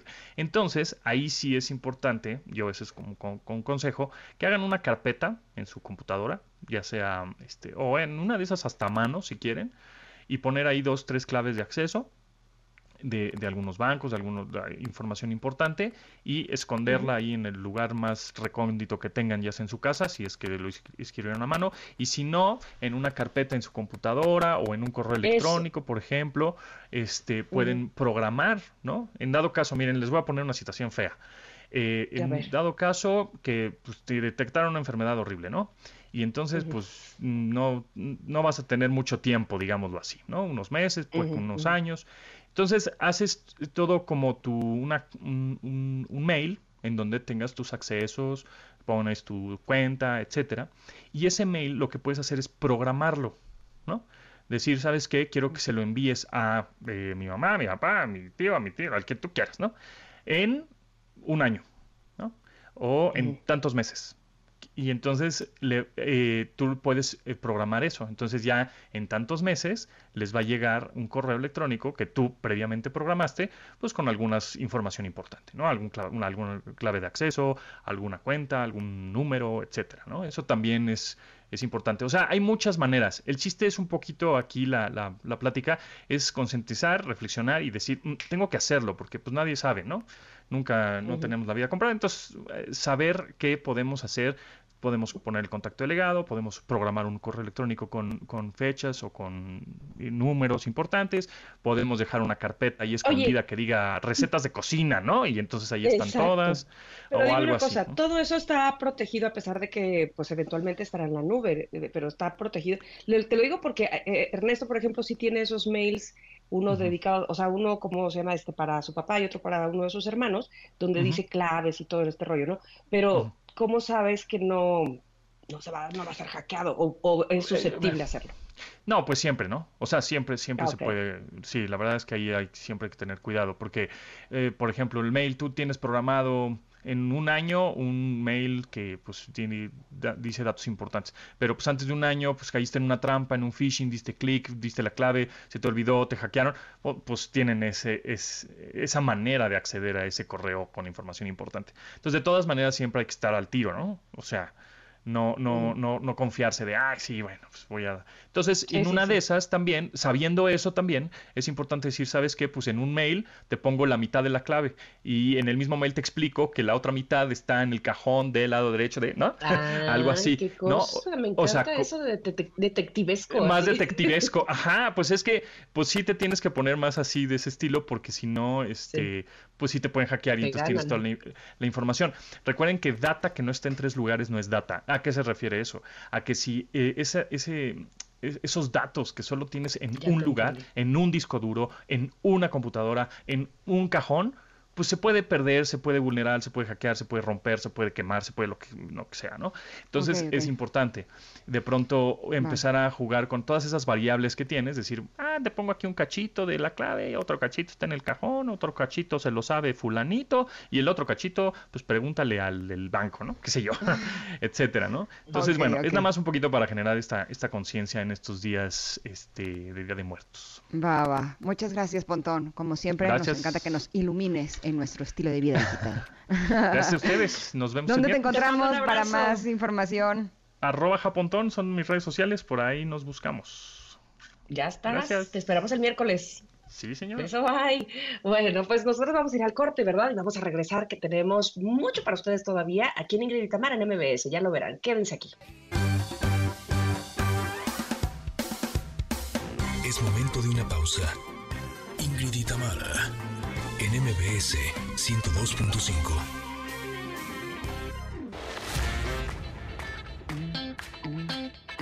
Ingrid y Tamara, en MBS 102.5. Continuamos. Estamos escuchando Sun is Up de Aina, una canción del 2009, nuestro lunes de viejitas y bonitas. Esta no suena tan viejita, ¿no? Pero sí, sí lo es. Ya pasaron hace algunos añitos. Oigan, estoy muy contenta de darle la bienvenida a una querida amiga, Ceci de los Ríos, que es experta en biohacking, pero en esta ocasión nos va a hablar de baños de hielo, esta experiencia que se ha puesto tan de moda. Hemos visto en redes sociales, en Instagram, a cualquier cantidad de famosos que salen con su fotografía en una tina, en una bañera, en una alberca con hielos y que todos prometen que es una experiencia inigualable. Y sí, confieso que sí, lo es. Es algo realmente especial, es algo único que te deja lleno de energía. Pero para hablar más ampliamente de esto, le doy la bienvenida a Ceci de los Ríos. ¿Cómo estás? Muchísimas gracias, Ingrid. Gracias, Tamara, por tenerme nuevamente aquí en su programa. Oye, a ver, dinos, Ceci, empecemos por el principio. ¿Qué es esta terapia de baños de hielo? La terapia de inmersión en hielo es, como bien dijiste, meterte en una tina que tiene agua con hielo. Ahora, esa es una forma. También se podría hacer una inmersión con agua muy fría, más o menos a 3, 4 grados. En realidad, el que tenga hielo le suma la experiencia porque es más, más, pues es un poquito más retante, pero en realidad lo que importa en cuanto a las funciones y los beneficios físicos es que haya un shock de agua helada en tu cuerpo, que tu cuerpo reciba esa, esa sensación de necesidad de adaptarse a una temperatura que no es la habitual eh, por lo general en tu cuerpo. Entonces, eso es realmente lo que se hace. ¿Cuánto tiempo? Hay personas que lo pueden hacer un poquito más dependiendo de la cantidad de, de la temperatura del agua. Normalmente se hace alrededor de dos minutos, máximo tres minutos, si estás a una temperatura de 3, 4 grados. Hay personas que, como lo han visto en algunos spas o en algunos otros lugares, que tienen lo que le llaman el cold plunge o la, el agua nada más helada, que puede estar hasta 10 grados, 11 grados, y ahí sí puedes pasar 10 minutos. Entonces, depende de la temperatura, es el tiempo, pero lo que están haciendo la mayoría de las personas que, que ves que se están sacando la foto y que estás diciendo que, suben mucho a redes, son alrededor a 3, 4 grados y son 2 minutos, 2 a 3 minutos. Ok, a mí me gustaría, Ceci, te saludo con mucho gusto. Eh, me gustaría que nos platicaras un- o que profundizáramos en los beneficios de este método. No sé, probablemente saber un poco del origen, de por qué o quién eh, encontró que este método nos podía traer muchos beneficios y cuáles son, porque de ahí precisamente es lo que nos engancha hacerlo o no hacerlo, o, o lo que nos debería enganchar más allá de ver si un famoso lo hace, ¿no? Evidentemente. 100%. Eh, yo les quiero decir primero que nada que lo que está sucediendo con nuestro cuerpo como seres humanos es que hay un grave error en la concepción de cómo estamos en este momento viviendo. Estamos perdiendo capacidad adaptativa. Antes el cuerpo estaba acostumbrado a estar en, temperaturas muy bajas o, altas temperaturas, había virus, había hambrunas y hoy en día el cuerpo no tiene esa, capacidad de adaptarse. Por lo tanto, se enferma más fácil y se ha bajado el sistema inmunológico.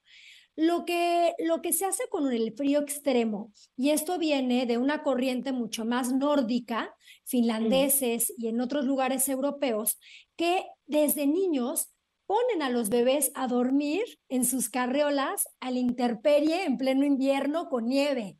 Así como se escucha, parece una locura, mm. pero ellos saben que si los niños desde chicos se exponen a estas temperaturas bajas, van a tener mayor adaptabilidad en todo en su vida. Por lo tanto, eso que hemos perdido hoy en día con el shock del agua fría es un recurso para regresar a este poder de adaptación del cuerpo, no solamente la inmersión en hielo, también un sauna este, caliente o el ayuno o un ejercicio extremo como el HIIT.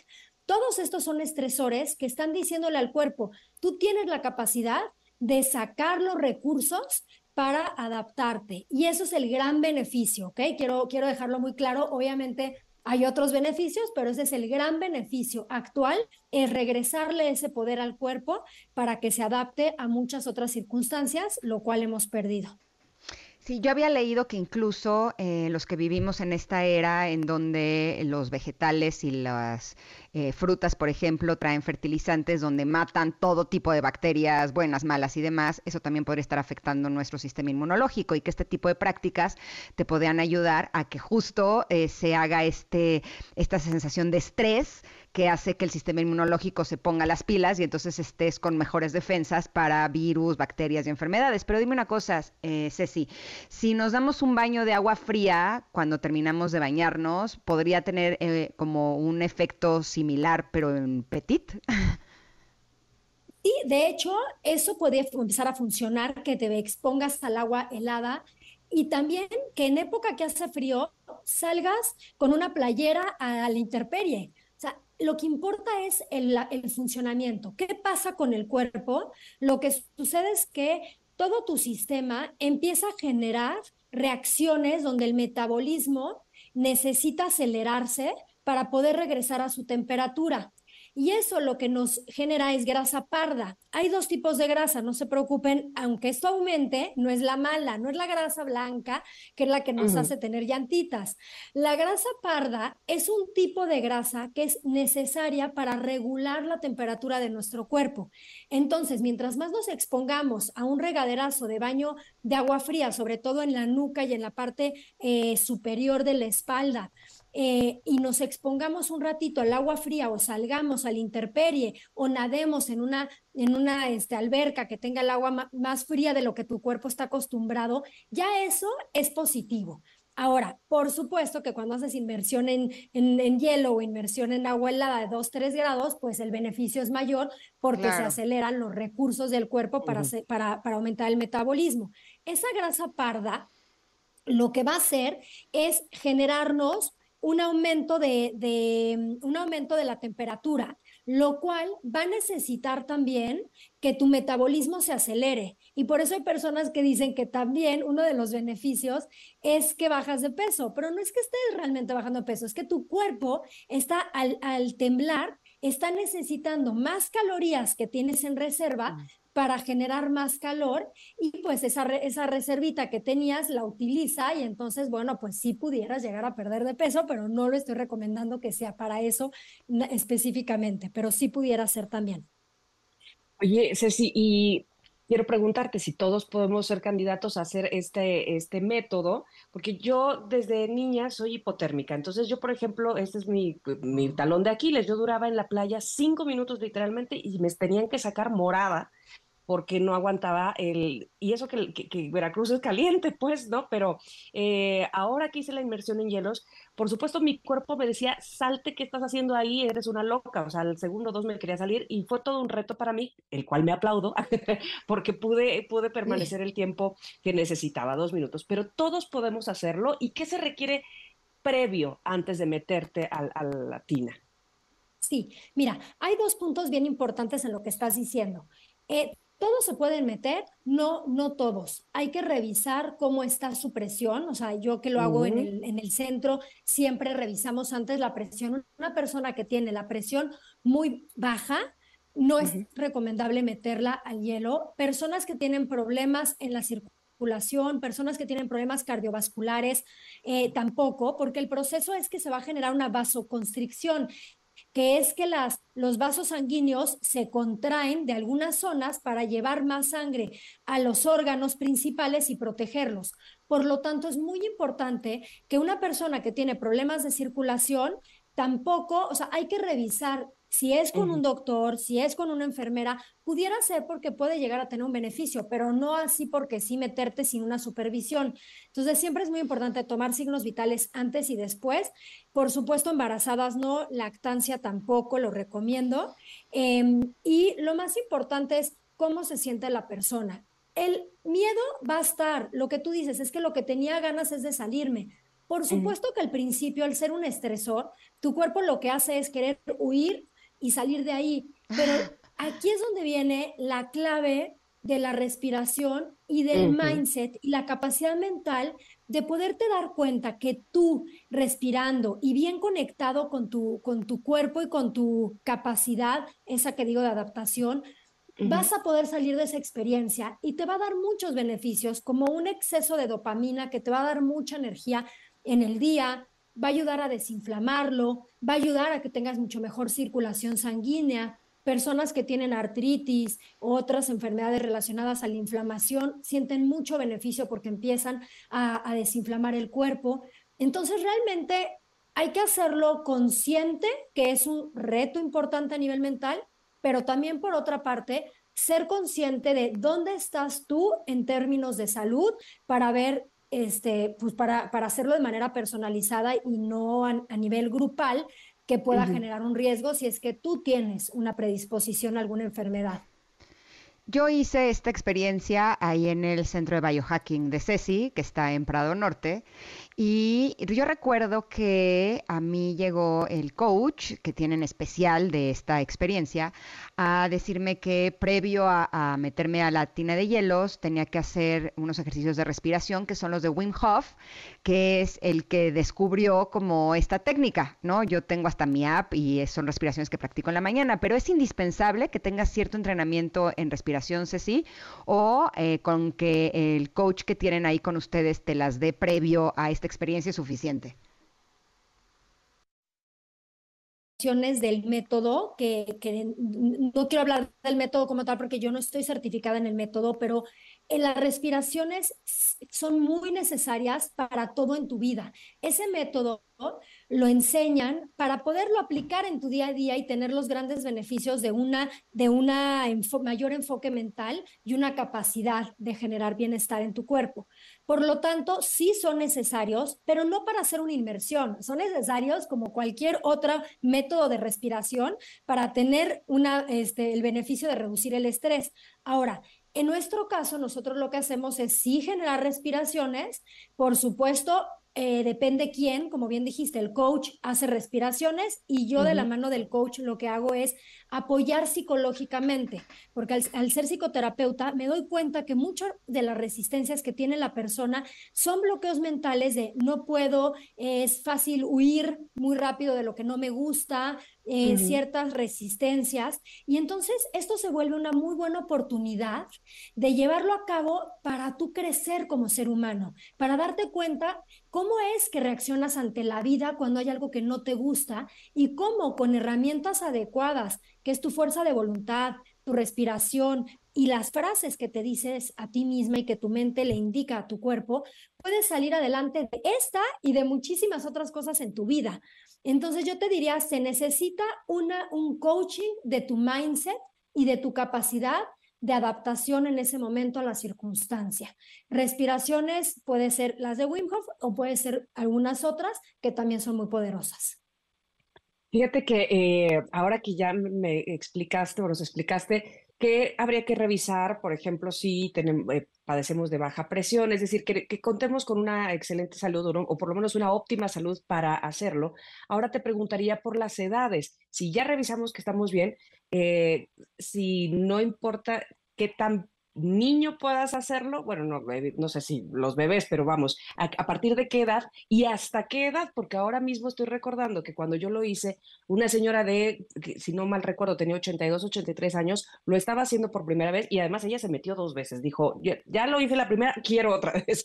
Entonces, evidentemente estaba bien de salud, pero eh, eh, ¿a partir de cuándo y hasta cuándo tú puedes, eh, digamos, considerar hacer este método?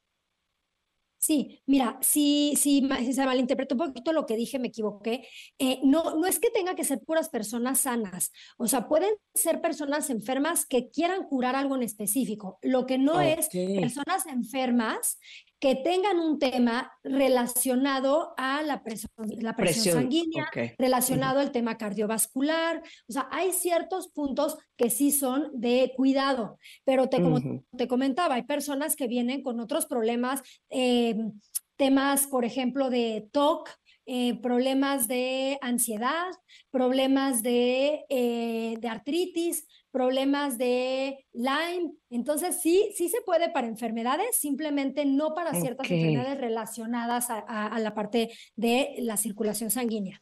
¿okay? Eso es nada más muy importante. Después, edades. Sí, edades.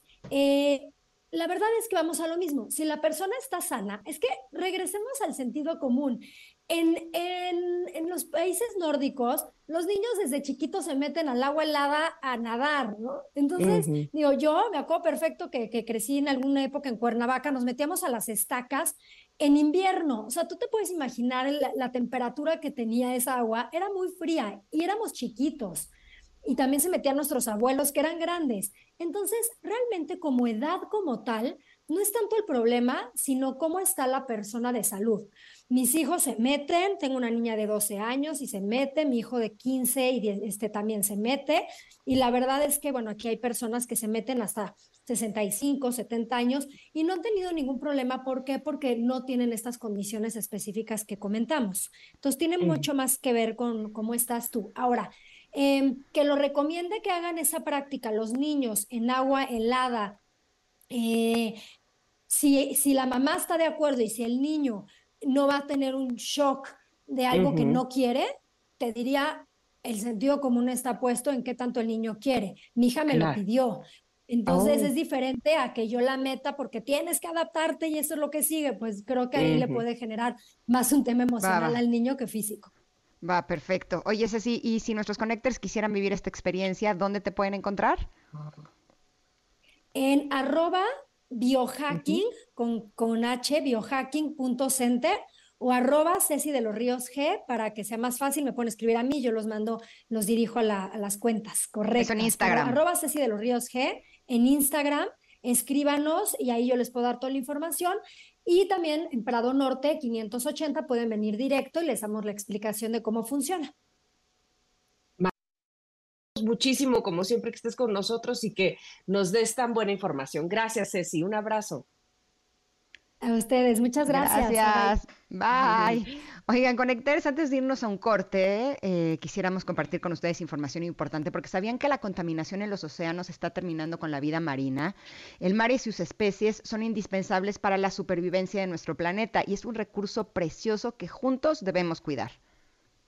Banco Santander se puso la pila para atacar este problema y la buena noticia es que todos podemos aportar, ya que con su tarjeta de crédito Like You Blue apoya a WWF México. Así, con cada tarjeta contratada, contribuyes a que cientos de redes de pesca abandonadas en el Pacífico mexicano sean retiradas. Así es que únete a la causa. Si quieres saber más, entra a santander.com.mx, diagonal personas, diagonal tarjetas guion de guion crédito diagonal like you. Y ahora sí, nos vamos a ir a un corte y vamos a regresar que tenemos mucho para ustedes el día de hoy, como siempre, aquí en el 102.5 somos Ingrid y Tamara.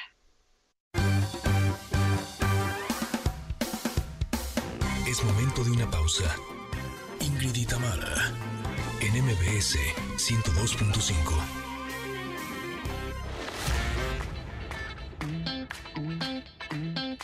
NMBS 102.5. Continuamos. Oigan, hoy es lunes de viejitas y bonitas en el programa, ¿no? Entonces, en, cuestión de música. Y estamos escuchando esta canción de Sandoval que se llama Quien tú decidiste amar, que es de 2009. Se me hace una canción súper triste, eh, pero, pero triste, ay, ¿cómo diré? Este, pero no, no en mala onda, porque me acuerdo bien que habla de hijo, yo todo quería contigo, no se dio nuestra relación y ahora tú tienes una relación tal cual yo la hubiera deseado que hubiera pasado entre tú y yo. Uh, pero bueno, este, ¿Ah, sí? de verdad. eh, eh, ahí Sandoval les, les, escribe muy lindo de, eres una excelente persona, ojalá que la persona con la que estés lo sepa y te, y te valore. Qué, difícil situación. Pero bueno, más allá de la letra, es una canción viejita y bonita, por eso forma parte de la programación musical del día de hoy. Oigan, fíjense que está en cartelera en el teatro, el inspector llama a la puerta y estaba yo leyendo la reseña. Bueno, qué interés me da por verla, porque me encanta eh, este, estas tramas donde no sabemos quién es eh, el culpable de algo, donde tenemos los eh, espectadores que investigar, pero al mismo tiempo con humor. Y me parece, si no me equivoco, que así, así justamente lo vamos a hacer en El Inspector Llama a la Puerta, y por eso le doy la bienvenida a los actores José Ramón Berganza y a David Villegas para que nos platiquen precisamente de esta apuesta. ¿Cómo están los dos? Bienvenidos. Hola, muchas gracias, muy bien. Bien, gracias. Qué bueno, qué bueno. Cuéntenos, por favor, eh, platicaba yo un poco de lo que vamos a pasar los espectadores en El Inspector llama a la puerta, e, este asunto de investigar todos juntos, qué es lo que sucede en, la situación que nos están presentando, ¿es así? Así es. Sí, como, como dijiste un poquito al principio, pues la historia empieza en una celebración familiar donde de pronto llega un inspector a decir que ocurrió una cosa muy tremenda por ahí y todos los que están y bueno, uno más bien el público empieza a descubrir que todos los que los asistentes a esta celebración tuvieron algo por ahí que ver con esto mm. que pasó. Se me figura un poco el juego de mesa. Ya sabes, este en el que tienes que descubrir quién, ¿eh? Club, exacto. ¿Sería como vivir esa experiencia pero en vivo? totalmente, sí. Este, Ay, me encanta. Y bueno, el, personaje de inspector está súper inglés en el sentido de, de suspicaz, inteligente, mordaz, mucho humor mm. negro. Y todos los integrantes de, de la familia eh, cuando ven que, están en peligro, también empiezan a ponerse máscaras y máscaras y a meterse más en problemas y a tratar de ayudarse o balconearse. Este, se vuelve un relajito, un caos. Qué maravilla, me puedo imaginar que, eh, como decías, el, humor negro es la general o digamos lo que sobresale en esta obra de teatro. Eh, ¿Para quién es? ¿Para toda la familia? ¿Podemos ir todos en familia o es más bien para adolescentes y adultos? ¿Cómo está eh, categorizada? Bien para adolescentes y adultos. Sí, no porque pase algo que un niño no pueda ver, pero siento que puede ser este no sé, o sea, creo que es más interesante para de adolescentes hacia arriba. Eh, díganme algo, ¿cuántos actores son los que podríamos disfrutar en escena? Estamos siete actores en escena. ¿Y qué eh, personajes son? Bueno, es la familia Birling, eh, padre, madre, hija e hijo, el prometido, que es lo que están celebrando, la celebración de, compromiso matrimonial entre la hija y un prometido. Em, está la mucama de, la casa que atiende a los Birling y el mismo inspector. Maravilloso, pues ya nada más nos resta sobre todo tener la seguridad de saber en dónde y cuándo podemos verlos y disfrutarles. Platíquenos, por favor, para que todos vayamos. Estamos viernes, sábados y domingo en el Teatro Helénico en San Ángel, que es un teatro muy bonito al sur de la ciudad. Y pues ahí los esperamos hasta, estamos hasta el 17 de diciembre, el, fin de semana previo a Navidad. Perfecto, con ah, funciones viernes a las 8, sábados a las 7 y domingos a las 6, ¿cierto? Así es. Cierto, tal vez vale, vale la pena señalar que solamente se suspenden funciones el 24, 25 y 26 de noviembre por un compromiso del teatro. Ah, ok, ok, ok. Y dije, porque todos vamos a estar comiendo recalentado, pero no. Además. Oigan, les deseo todo el éxito del mundo. La verdad es que la apuesta se, se, escucha maravillosa. El inspector, inspector llama a la puerta y bueno, pues que todo el mundo disfrute de sus actuaciones. Seguramente que así será. Felicidades. Muchas, gracias. Muchas gracias por el espacio y, las esperamos ahí en el teatro. Va, muchas gracias. Los días que no va a haber funciones 24, 25 y 26, pero de noviembre. Noviembre. Ah, yo oía que de diciembre. No, de Entonces, noviembre. diciembre es hasta el... Yo dije, no, por recalentado, pero no. No, no, fue- fue por eso corrijo. del pan de muerto. pan pero de de muerto. noviembre. ok, perfecto, nos ha quedado claro. Gracias a los dos. Gracias. Gracias. Bye. Eh, Connecters, antes de irnos a un corte, porque todavía tenemos mucho más para ustedes, ya viene la tercera hora, son las 12 con un minuto. Queremos compartirles que mi generación es como ninguna. Nos conectamos al mundo desde la palma de nuestras manos. Mi generación busca retirarse a los 50, pero en realidad muchos no seremos capaces de retirarnos antes de los 75. Solo uno de cada cinco personas de mi generación vive en la pobreza. ¿Qué pasaría si creamos estrategias financieras para las necesidades de mi generación? ¿Qué se necesita para redefinir nuestros hábitos financieros? Bueno, pues bienvenidos al doceavo Foro Internacional de Pensiones, My Generation, redefiniendo hábitos financieros. Vamos a ir un corte y regresamos con más, por supuesto, aquí en el 102.5. Somos Ingrid y Tamara en MBS. Es momento de una pausa. Ingrid y Tamara, en MBS 102.5.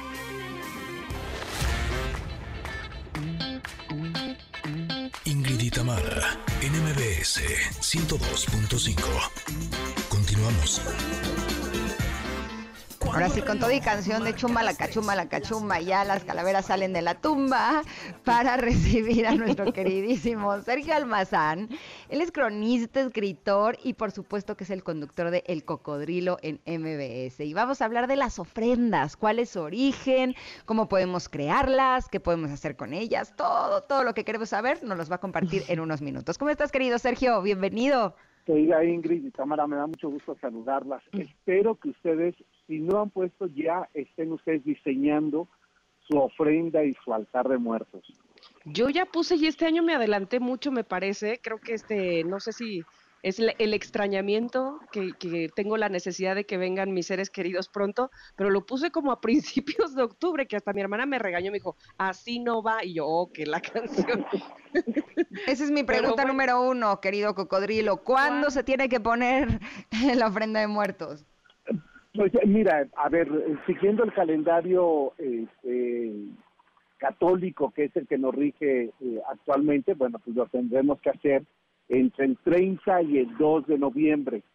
Pero en realidad yo creo que nunca debe de existir una fecha determinada para eh, evocar, para recordar, eh, para reunirnos con nuestros difuntos, ¿no?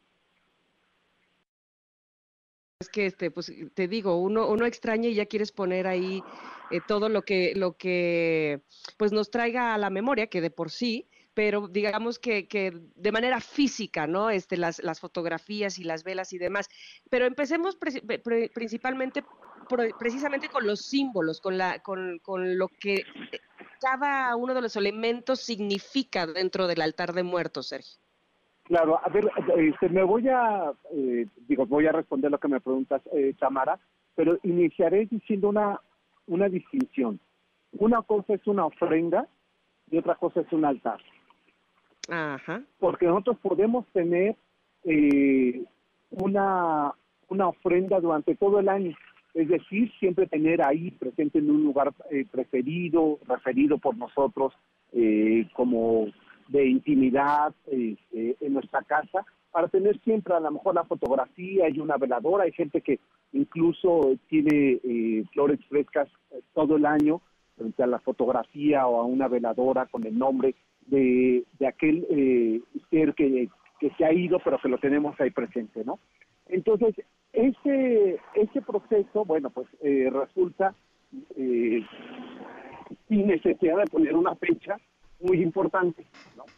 Este, y ahora, un eh, y, y cuando hablamos de un de un altar, lo que estamos haciendo es refrendar la ofrenda, es decir, ponerlo en lo más Ujú. alto, no solamente de nuestros recuerdos, sino de nuestra casa. Eh, por ello, entonces, vemos los elementos que lo conforman, ¿no? Es decir, si fuéramos muy estrictos de nuestras culturas eh, eh, heredadas, eh, aztecas, prehispánicas, mesoamericanas, como las quieran llamar, tendríamos que ponerle nueve pisos, ¿no? O nueve escalones a esa ofrenda.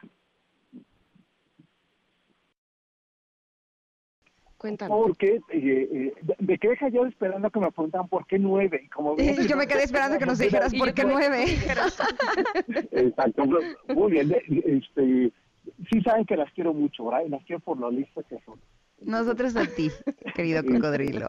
Y bueno, nueve, ¿por qué hay nueve? que, By hay the que way. recordar que uno, eh, en el mundo azteca, uno no se muere, sino va a renacer.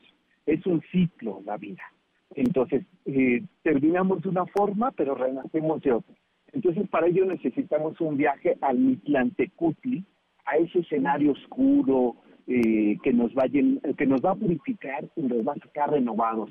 Y hay que defender nueve eh, infiernos o nueve cielos oscuros. Estaba en promedio cuatro años eh, este, en ese viaje. Ustedes recordarán la película Coco, cómo Sí. convoca a su abuela y además eh, ocupa un elemento muy importante, que es el nahual, ¿no? Que es nuestro animal que nos acompaña en este viaje. Este, regularmente lo referimos con eso, los cuincos, pero nosotros en la cultura eh, o en la religión católica lo referimos con la vela. Por eso les ponemos en un altar velas a nuestros difuntos, para que se puedan acompañar de ese viaje eh, y puedan saber dó- a dónde hay que llegar. Entonces, eh, me gusta ese elemento junto con otro, poner una calaverita. Ahora, como eh, sabemos, nosotros tenemos una ofrenda para ofrendar, para eh, agradecer, para Ofrecer. recordar a nuestros difuntos. Entonces, es muy importante, ojo, si, eh, eh, Tamara, tú que ya tienes ahí tu ofrenda, no se te vaya a olvidar ponerle nombre a las calaveritas, a quién se las estás dedicando. Porque si no lo haces, dicen en las culturas aztecas, a quien está ofrendando es a un enemigo, de quien no sabe su nombre. Oh, Entonces, eh, fíjate además otro elemento, y a lo mejor Ingrid eso te va a gustar. Regalen calaveritas a la gente que quieran, porque le están diciendo, nunca te voy a olvidar. Oh. ah, Eh, qué bonito. Entonces, por eso es importante que la calaverita lleve el nombre de la persona que se la vamos a regalar. Eh, en esa Ok. eh, cultura que tenemos como de todo tiene que ser vida, también en la muerte hay vida. Entonces pensamos que si alguien nos regala una calaverita con nuestro nombre, hasta hay gente que se ofende. Dice que ella quieres que me muera o porque eh, me está regalando eso. No, la respuesta debe de ser, lo que quiero decirte es que siempre te voy a recordar. Mm. Entonces, por eso nuestra ofrenda tiene agua, el agua tiene que ver con este elemento vital, es, es la vida, el agua es la vida, necesitamos la, la lluvia para que eh, haya, eh, tengamos producción de los elementos primarios, ¿no? La tierra necesita agua, entonces hay que poner agua en todas las formas, ¿eh? O líquido, voy a decir, porque eh, hay quienes incluso dicen, no, pues a mi difunto le gustaba mucho eh, una bebida alcohólica determinada, no voy a decir ni estilos ni más para que después nos digan, Sergio recomendó que pusiéramos, no, no, ese líquido. Y es un pretexto en realidad ya en nuestra cultura, ¿no? Y a veces mientras le vamos esa- ese líquido preferido alcohólico de nuestros difuntos, le echamos un traguito nosotros, ¿no? Ah, Eh, bueno. porque pues eh, también eh, dicen que para todo mal ¿no? y para todo bien también no entonces pues, a veces lo usamos ¿no? es horario familiar por eso omito el nombre ¿eh? Este, pero bueno poner agua el elemento vital ¿por qué? porque le estamos diciendo que renazca que regreses que, que vuelvas a veces va a ser convertido decían los eh, los aztecas en un colibrí en un ave en una planta todo aquello que está vivo nunca va a regresar reencarnado. Ese diálogo hay que tenerlo cuando montamos nuestro altar. Hablar con nuestros difuntos, decirle que viaje en ave, pero que nosotros estamos aquí y que aunque no estamos del todo bien, porque los extrañamos, ¿no? hemos aprendido a vivir con esa ausencia. Y que lo que queremos es, porque los queremos, que ellos vuelvan y nos manden una señal de felicidad, porque así nos dejan más tranquilos. Entonces, por claro. eso cuando escucho gente que dice, ay, mientras ponía mi altar, estaba, uh, eh, se separó un pajarito ahí afuera de la ventana y no se iba, o una mariposa y demás, y les creo, claro, está, estamos evocando a aquellos que queremos a que vuelvan a reunirse con nosotros y se nos manifiestan de manera distinta. Entonces ya tenemos luz, agua. ¿Por qué ponemos flores? Eh, este, no solamente porque son bellas y porque el cempasúchil ese amarillo eh, vital, porque tenía que ver con el sol, con el dios supremo de los eh, mesoamericanos, de los aztecas. Es la fuerza, fíjense, ahí tenemos los dos elementos, agua y sol. ¿Y qué produce cuando se combina esas dos cosas con la tierra? Pues hay nueva vida, dan los alimentos. Entonces, ahí ya tenemos tres. Si nos falta uno, Sí, espérame, no nos lo digas, Sergio, porque tenemos que ir a un corte. ¿Te parece ah, si al regreso entramos de lleno a ese? Perfecto. Perfecto. Estamos platicando con nuestro querido Sergio Almazán, el cocodrilo, sobre las ofrendas, su origen y sobre todo cómo crearlas. Volvemos en unos minutos. Somos Ingrid y Tamara y estamos aquí en el 102.5. Es momento de una pausa. Ingrid y Tamara en MBS 102.5.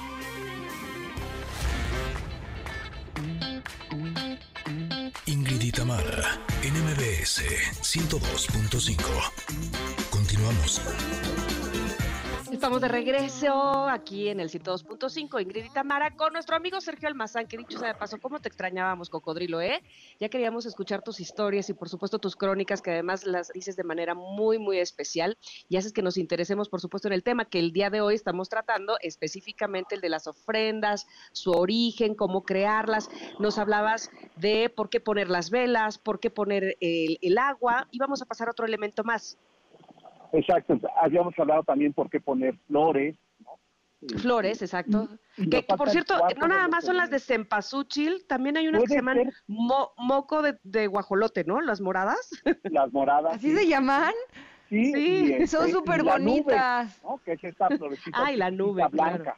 Estos elementos. Exacto. Además los nombres, a mí me, encantan los, nombres, porque pues también refiere con nuestro escenario natural, con lo que comemos, con ¿no? Con, con las cosas cotidianas que referimos. Y nos falta uno de los cuatro elementos, que son los elementos de la vida, ¿no? y, este es el aire. ¿Cómo representar el aire? Pues el aire lo representamos con un incienso, con ese perfume, ese aroma que eh, en algunas culturas o en algunos estados consideran que poner este ocote, es decir, este tronco con este aceite que destila, que a mí en lo particular me gusta mucho ese olor, eh, permitía ir guiando a esas almas a saber dónde tienen que llegar, dónde está la ofrenda, porque también nuestros muertos vienen a agradecernos que lo recordemos. Entonces eh, se requiere este, en este viaje puedan ellos ubicar. Por eso ponemos este otro elemento que tiene que ver con un incienso, con algo que destila un perfume, porque si, si nos damos cuenta, el cempasúchil pues no tiene perfume. Y eso también es una de las eh, eh, grandes misterios de la naturaleza que nos regalan en esta época no absorber en un solo elemento eh, o en, un, este, en, una sola flor, por decirlo así, todos los elementos que debe de contener uno de un altar dedicado a nuestros difuntos. ¿no? Pero también junto con ello hay dos personajes que se han sumado eh, nuevos y que eh, preguntaba Ingrid al inicio, ¿cuándo surgieron? En realidad surgen desde el siglo XV esta idea de ofrendar a nuestros muertos, de recordar, de recordarlos, de agradecerles eh, su vida, pero al llegar la conquista española se fusionan elementos con el mundo católico, pues cristiano, ¿no? Y, eh, y después ya en el, por ejemplo, el papel picado, ¿no? Y que leía justo una, una nota que publicaba MBS sobre el papel picado y me pareció muy interesante la aportación que hacían y había que sumar otra cosa. En el mundo prehispánico, los aztecas tallaban piedras, eh, este, petroglifos, que es el, nombre, pero no me voy a poner académico y que flojera, sino que tallaban piedras con los nombres y con figuras que tenían que ver con el inframundo. Y sobre esas piedras eh, ponían los huesos de eh, sus difuntos, porque hay que recordar que en el mundo eh, este, azteca no se, no se enterraba, no existía esa eh, ese ritual de enterrar a los difuntos, sino los envolvían, y a lo mejor aquí vas a recordar, Ingrid Tamara, una frase que decían nuestras abuelas, ya se petateó. Y que se envolvían en petates. Exacto, el petate que era esa, eh, esa cosa que se hace de paja, ¿no? Donde, como una alfombra, donde la gente se duerme, ya tenemos gente que duerme así, ¿no? Este, y los envolvían en ese petate y los arrojaban a las aguas de los ríos, ¿no? Por eso es que vemos que en Michoacán los, eh, este, las ceremonias mortuorias se hacen sobre las aguas de los ríos, ¿no? Porque pues ahí se depositaban. Y, y después pues, flotaban estos cuerpos ya descompuestos y elegían parte de estos huesos con lo que se hacía esta ofrenda, ¿no? Esto nos recuerda cuando llegaron los españoles este pan, el pan de muerto que tiene las figuras de estos huesos, ¿no? No porque en esos panes se pusieran esos huesos, sino porque era una manera también de decir hay que ofrecerles alimentos, ¿no? El azúcar no la conocíamos, la harina tampoco, entonces esto nos llegó con eh, el mestizaje. Y otro de los elementos en el siglo XX que es el que más nos refiere, que son las calaveritas, ¿no? Y, eh, existían los cráneos en y en el mundo mesoamericano, que significa muro de cráneos, se ponían estos cráneos, pero eso solamente en las zonas sagradas o los centros. ¿Por qué nosotros los pusimos en los altares? Se lo debemos a José Guadalupe Posada. José Guadalupe Posada empezó a dibujar una forma de burlarse de la desigualdad económica y social que había en el porfiriato a las garbanceras. Decía, el porfiriato días nos tiene muertos de hambre. Entonces empieza a dibujar esas calacas. Diego Rivera, en la letra de los cuantas, le hace una amenaza a José Guadalupe Posada y la pone como Catrín y como Catrina, es decir, muy pomposas, muy bien decoradas, ¿no? Y fueron tan llamativas que hasta James Bond las quiso tener en su película. Y entonces por eso es que nosotros, desde, eh, por lo menos hace un siglo, las ponemos en los altares. Yo les tanto o de azúcar, que es lo más cercano a, eh, a nuestras culturas. Pero ya si se les gusta de chocolate porque después se la comen, bueno, pues está bien. Lo mejor es eso y que además tengan estas formas coloridas y pónganle plumas y, y píntenlas de colores, porque es una manera, insisto, no de hacer festiva una, una ceremonia ritual de convocar a nuestros muertos, sino de agradecerles a nuestros muertos lo que nos han legado. ¿no? Siempre recordamos a nuestros muertos con una frase que nos decían, con una historia que nos contaron, y es una manera de agradecerles y también de agradecernos y ofrendar nosotros que tuvimos oportunidad de coincidir con nuestros muertos cuando estaban vivos en algún en algún tiempo. Dime una cosa. vale que se, que se los pongan a sus artistas. A mí me parece que también es necesario. Sergio, ¿es importante que pongamos también sal? Eh, a ver, el tema de la sal es que ya tiene que ver con el chamanismo. A mí no me gusta mucho eso. Yo porque estos ah. elementos básicos que tienen que ver con la tierra, con el fuego, con el aire eh, este, y con esa forma de iluminar, ¿no? Este, ya las sal ya son unos anexos. ¿eh? Este, ¿El incienso también es extra? Incienso sí, sí, por ejemplo les decía, es para es ese perfume, ¿no?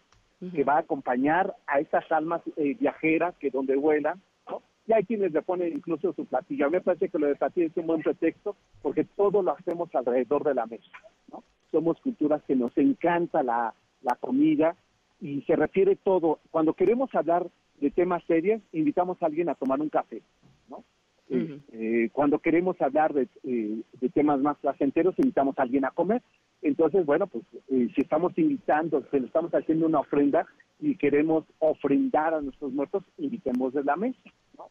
Este, y después yo creo hay que compartir a gente que a veces no tiene eh, la posibilidad de, la, de los tres alimentos al día, compartirles parte de lo que hemos preparado para nuestra ofrenda. Es una manera también de ofrendar la vida. Pues mira, yo creo que justamente con eso que acabas de decir, este, quitaste el mito, o, respondiste la pregunta del millón, que es si podemos comernos al final la ofrenda. Claro. Aquí lo estábamos diciendo, si sí o si no. Sí, por supuesto. A ver, tú que lo pusiste desde el primero de octubre, yo creo que ya no va a servir. ¿Ya no? Ya no. bueno, mis mandarinas igual y sí. Ah, bueno, las mandarinas sí, siempre y cuando pues, las pusiste todavía sin madurar ya seguro ahorita van a estar muy jugosas, ¿no? Este, eh, eh, pero sí, sí, sí, hay que comerlo. Y sobre todo, ¿saben que No desperdiciemos nada. Yo de verdad soy y seguro que ustedes dos comparten conmigo, desde que estamos en un mundo en el que no le estamos pasando eh, tan bien, la naturaleza nos está reclamando lo que le hemos hecho, ¿no? Este, no desperdiciemos más. Sea, de verdad Sergio. compartámosla y no se van a enojar nuestros muertos, ¿eh? Última preguntita, ¿cuándo nos la podemos comer? ¿El 3? No, a partir del 1 empiecen ustedes, si ustedes tienen difuntos eh, menores de edad, este, empiecen a compartir con ellos la mesa. Lo pueden hacer por Ah, la pero tarde, ¿no? Comérnosla un nosotros. chocolate, eh, y, y, y compártanla ahí. Si son de adultos, a partir del día 2. Pero eh, Ingrid decía, comérnosla ya a partir del 3. Eh, no, hay que comerla desde el 1. O sea, ustedes pónganla. Ah, dejan ok, la mañana y comiendo. tarde, Yo ni la he puesto y ya me la puedo comer. Chale. este, Qué bonito compartir así. Me la puedo ir comiendo mientras la pongo. Exacto, no, sí, sí, sí, háganlo. Qué bonito. Oye, te invito, a ver, eh, no sé si ustedes hacen ese ejercicio, a mí me gusta mucho hacerlo en casa. Este, y, y Tamara, ahora que andes por acá, avísame, porque las quiero Sí, sí. invitar a las dos, a que hagamos ese ejercicio en casa. Yo invito a comer a mi casa y para Reyes y para estas fechas. Y lo que hago es, cuando invito a comer, invito desde a preparar la comida. Preparemos juntos la comida El mole. el, el mole, este, me, me sale Los bien el mole negro, eh, eh, el, el rojo no, ni el amarillo, pero el negro me sale muy bien. Entonces les puedo invitar y si llegan temprano vamos juntos al mercado. O sea, lo que Ay, quiero decir es, es que eh, la, la cocina es una alquimia, la cocina es Mm. una magia, la cocina es una seducción. Dice Isabel Allende, quien invita a la mesa, invita a hacer el amor. Entonces, este, y, y interprétenlo como, como mejor les acomode dependiendo de la situación. pero este, pero lo que quiero decirles es que el acto amoroso eh, con las amistades, con la gente que queremos, con nuestra familia, comienza desde preparar la comida. Entonces, vayan montando Perfecto. con su familia, vayan haciendo su altar y vayan probando. Incluso si alguien en casa, no necesariamente ustedes, alguien en casa prepara muy bien el, el ciertos guisos, inviten a guisar y vayan probando el guiso, pongan el altar y después a la hora de la comida o de la merienda dice, les voy a cenar con mis difuntos. Ah, qué bonito. De acuerdo. Eso, de Pues, verdad, y- es hacer vital. No, o sea, siempre, eh, por supuesto que nos duele mucho la partida de alguien, pero recordarlo tiene que ser con alegría, no con dolor. Por supuesto está la ausencia y, y no quiero eh, este, sonar eh, volado de la cabeza. Claro que ni mis minimizarla, claro. este, pero justo porque los extraño y porque los sigo queriendo, porque ese amor está intacto, los invito a mi mesa. Y, eh, y Pero eso que estás diciendo es lo que es lo que distingue justamente nuestra tradición, eso precisamente, Exacto. eso es lo que hace la diferencia entre cómo, evidentemente, en otros países y en otras culturas también se recuerda a los muertos, pero eso que estás mencionando de cómo se convive todavía con ese recuerdo y con esa alma, es lo que hace precisamente tan mexicana esta tradición. Sergio, te queremos agradecer como siempre, como siempre, tu, tu eh, compartir información tan bonita y de, y- y de la manera en que lo haces a nuestros connectors y a nosotras, por supuesto. Gracias y un abrazo. Gracias a ustedes. Y miren, estoy en el Panteón Civil de Dolores. Estoy viendo llegar a la Ah. gente que trae hasta sus anafres. Vienen a cocinar en las tumbas de sus difuntos. Eso es amar la vida y recordar a nuestros muertos. Oh, qué maravilla, mi querido Sergio. Te mandamos un abrazo Bueno, enorme y Un gracias por abrazo estar para con ustedes. nosotros. ¿eh? Qué gusto escucharla. Gracias. Igualmente, gracias. Son las 12.32, nos vamos a ir a un corte, pero volvemos. Tenemos todavía más para ustedes, conectarse aquí en Ingrid y. Regresamos. Es momento de una pausa. Ingrid y Tamara, en MBS 102.5.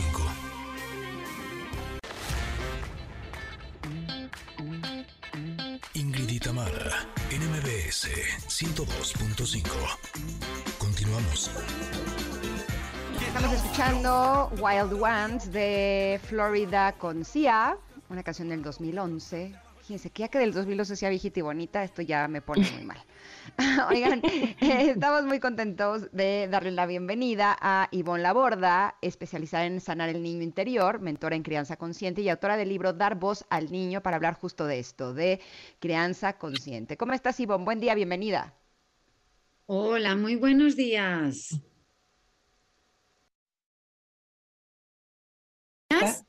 Hola, Ivonne, bienvenida, ¿cómo estás? Un placer, la verdad que un placer estar aquí en México. Eh, gracias por estar con nosotras, sobre todo para hablar de ese tema que es tan importante, porque creo que todos tenemos la capacidad de cambiar, de mejorar y de transformar nuestra vida y de las personas que amamos, pero para ello necesitamos tener la información adecuada para saber cómo conducirnos en nuestras relaciones familiares, principalmente en nuestra relación de padres y madres con nuestros hijos, para que ellos puedan tener un mejor futuro, ¿cierto? Así es, pero bueno, dijéramos que el, Sí, sí, sí. ¿Estoy ahí? ¿Sí? Ah, Sí, sí, sí. disculpa. Es que parecía que había entrado algo. Como estoy con el... Ay, el ordenador de una alumna, disculparme.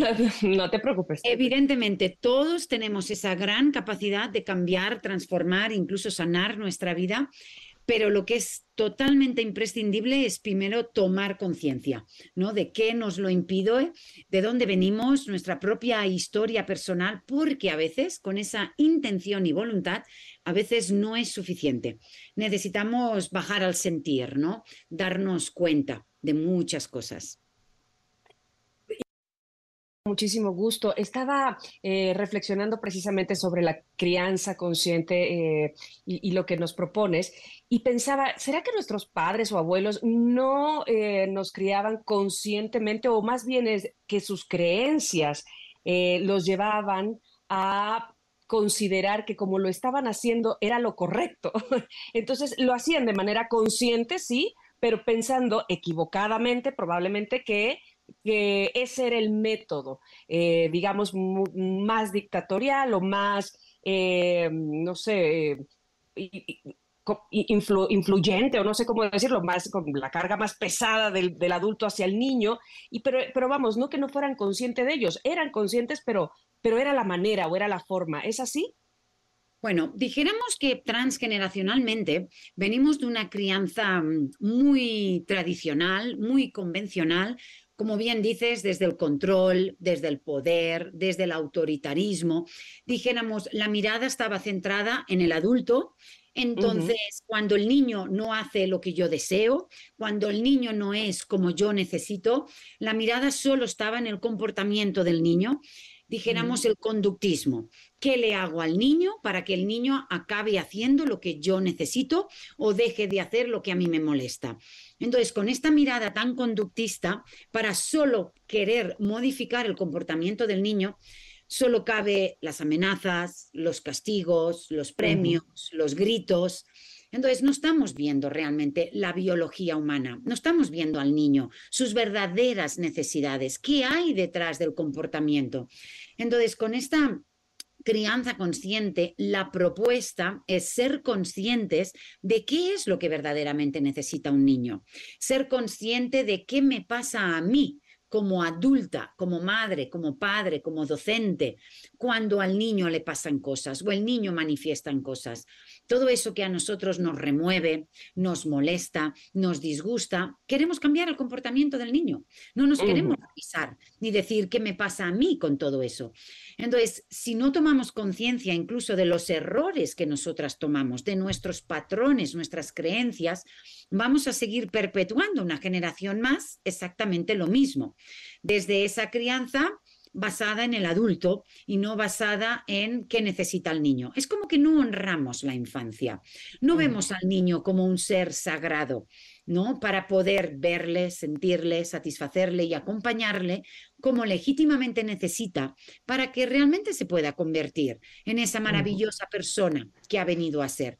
Entonces necesitamos revisar nuestras infancias e incluso sanar nuestras infancias. Yo me acuerdo que cuando yo era niña y mi papá estaba de mal humor, salía de su cuarto y nos decía, en esta casa todo el mundo está de malas. Y yo me acuerdo que volteaba y decía, no, solo tú.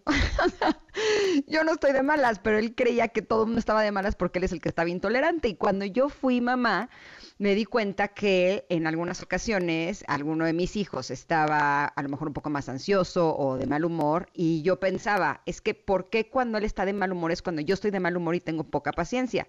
Hasta que después me cayó el 20 que no, que él estaba de mal humor porque la que estaba de mal humor era yo y de alguna forma se lo estaba contagiando.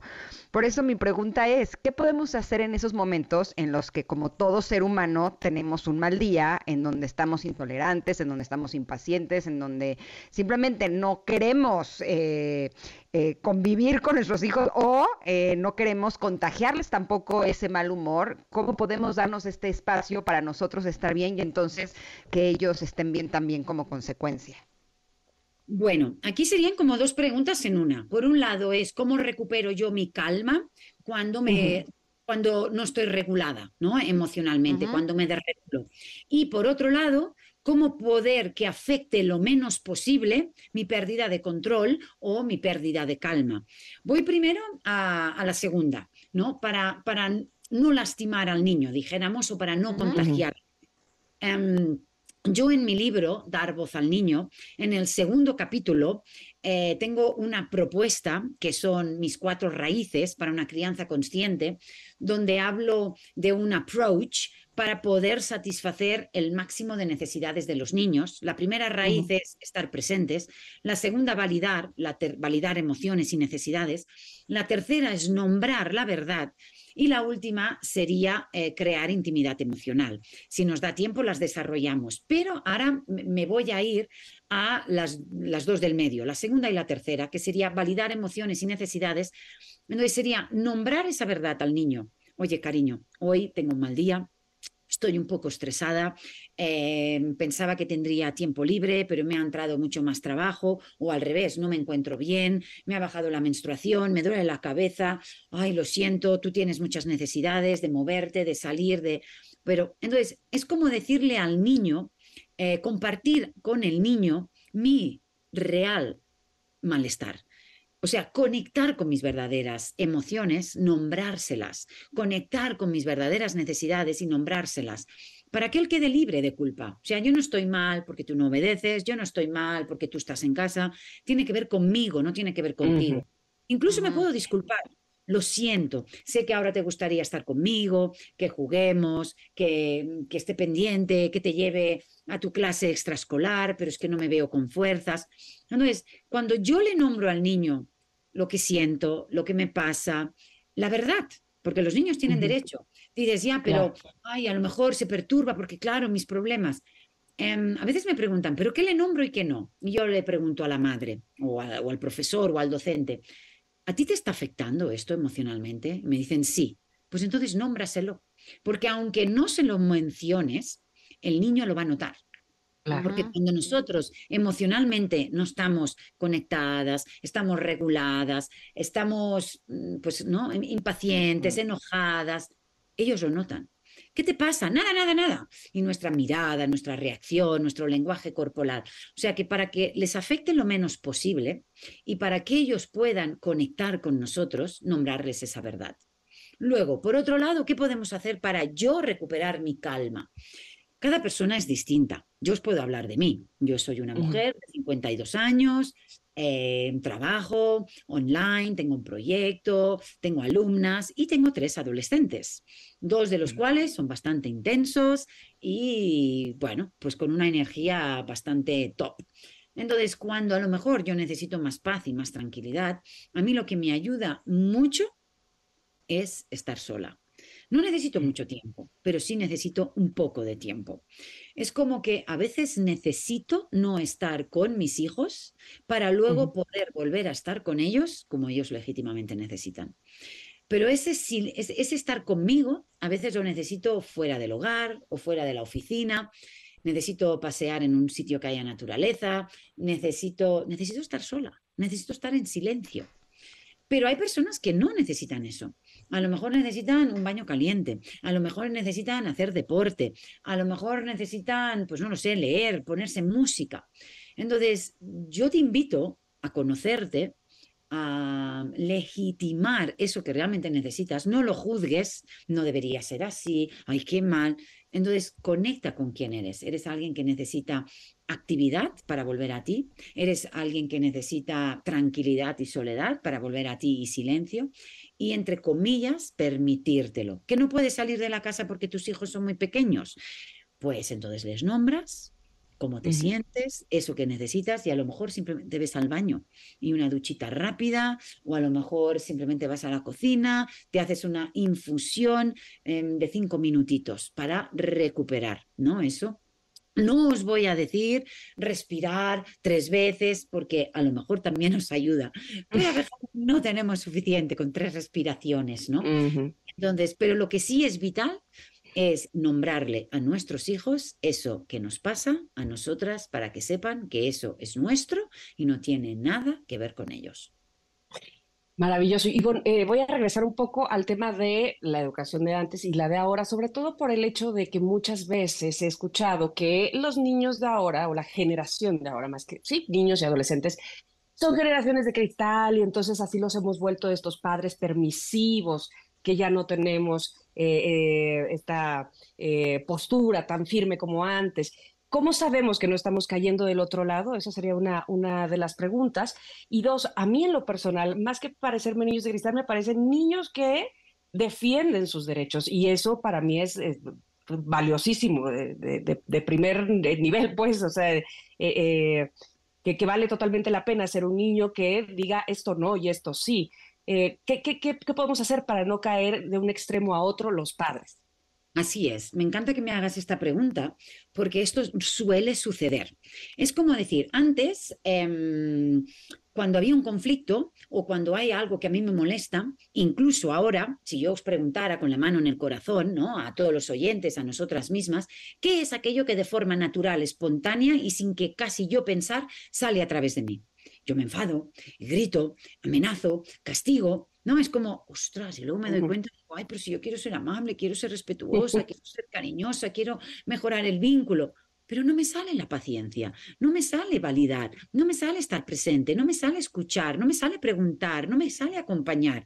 Mi pregunta es, ¿por qué no nos sale de una forma natural y espontánea ser amables, cariñosas y pacientes con los niños? Pero en cambio sí nos sale el grito, la amenaza y el enfado. Nos sale de forma Pues será que porque no somos cariñosos ¿Así y lo pacientes con aprendimos? nosotras. Porque eso es lo que recibimos. Desgraciadamente, ese es nuestro legado parental. Esta es nuestra memoria emocional. Ese es nuestro legado parental. El pasado siempre está presente. Como terapeuta humanista, esa es mi especialidad. La influencia de nuestra infancia en la adulta o adulto que yo devengo, o sea, la madre o padre que yo soy. Por tanto, em, el hecho de que nos vayamos al otro extremo, ¿por qué es? Porque ahora de repente alguien nos dice, leemos en algún sitio, no quiero amenazar, no quiero castigar, no quiero gritar y no quiero pegar. Y solo pongo en la cabeza, voy a dejar de hacerlo. Ostras, pero si me quito la amenaza y el castigo, ¿qué hago? Como no lo sé, no hago nada. Ahí nos vamos al otro extremo, que sería negligencia, sería abandono emocional, sería no me importas, haz lo que quieras, que tampoco es eso, la crianza respetuosa, consciente. Entonces, no se trata de que el yo controlo, tampoco se trata de que el niño controle y se quede solo y abandonado porque no está protegido ni cuidado. Se trata de ese término medio de la comunicación, la validación, mi propuesta de estas cuatro raíces que están, como os comentaba en el segundo capítulo, es mi propuesta para poder empezar una crianza consciente. Estar presentes, muchos malos estares que hay en la crianza, muchos malos comportamientos que decimos de los niños, tiene mucho que ver con la falta de presencia, la falta de validación de sus emociones, la falta de nombrar la verdad. Por tanto, decimos que, ay, estos niños cristal, los niños no son cristal. No nos damos cuenta, pero si un niño que ha sido respetado, ha sido escuchado, ha sido tenido en cuenta, tiene voz, puede defender sus derechos, no es un niño cristal, es un niño diamante. Es un, niño, es un niño empoderado. Yo en mi infancia no podía decir, papá, no estoy de acuerdo. Pa, me daban una cachetada. Yo no podía decir, mamá, me estás. No, tenía que reprimir mis emociones, reprimir mi impotencia, mi frustración y mi enfado. Nuestros hijos pueden decirnos, mamá, me, me- me estás forzando, mamá, me estás dando prisas, mamá, no me obligues a comerme el brócoli, no me gusta. Mamá, no me obligues a dar un beso a la abuela, no me apetece. Y eso está muy bien que lo digan. Si nosotros queremos niños que puedan evitar un abuso sexual cuando alguien les toque y diga, mira, ¿qué está haciendo este hombre? Y automáticamente venga y nos lo diga. Cuando tengan 14 años y un amiguito les quiera dar un beso, tocarlas y digan, ¿pero qué dices? Pero yo, que les ofrezcan bebida o tabaco y digan, a mí esto no. Primero, nos tienen que cuestionar a nosotros y decir, mamá, no quiero brócoli, no me gusta. Mamá, yo prefiero la cuchara mm, pequeña que la grande. Mamá, no me gusta dar un beso a la abuela, no me apetece. Sea, primero con dos años, tres años, cinco años, siete años, tienen que poder tomar decisiones pequeñas para luego poder tomar las decisiones grandes.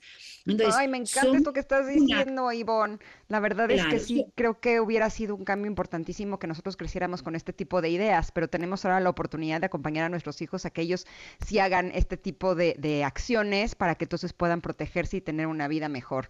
Nos encantaría que pudieras volver en otra ocasión porque desgraciadamente nos Por tenemos favor. ya que ir, Ivonne. Ha sido un placer. Em, para cerrar, simplemente me gustaría decir que podemos cambiar y mejorar el mundo en esta generación simplemente empezando a amar más y mejor a todos y cada uno de los niños de nuestra vida. Empezando por nuestro niño interior y para ello Exactamente. dar voz al Somos niño la primera también puede ser una generación- buena opción. Claro, somos la primera generación sanando y criando a la vez. Exacto. Ay, es verdad. Estoy de acuerdo contigo. Ivonne. Te mandamos un abrazo enorme y te esperamos pronto en este programa. Muchas gracias por la invitación. Un abrazo. Chao, chao. Gracias. este libro se llama Dar voz al niño de Ivonne Laborda. Y nosotros ya nos vamos, se quedan en compañía de Manuel López San Martín con la información más relevante del día y nosotros los esperamos mañana aquí mismo de 10 de la mañana a la 1 de la tarde. Que tengan una feliz tarde. Gracias. Bye. Gracias a todos. Bye bye. Gracias por acompañarnos. Aquí te esperamos en la siguiente emisión de Ingrid y Tamara en MBS. Cuídate y sé feliz.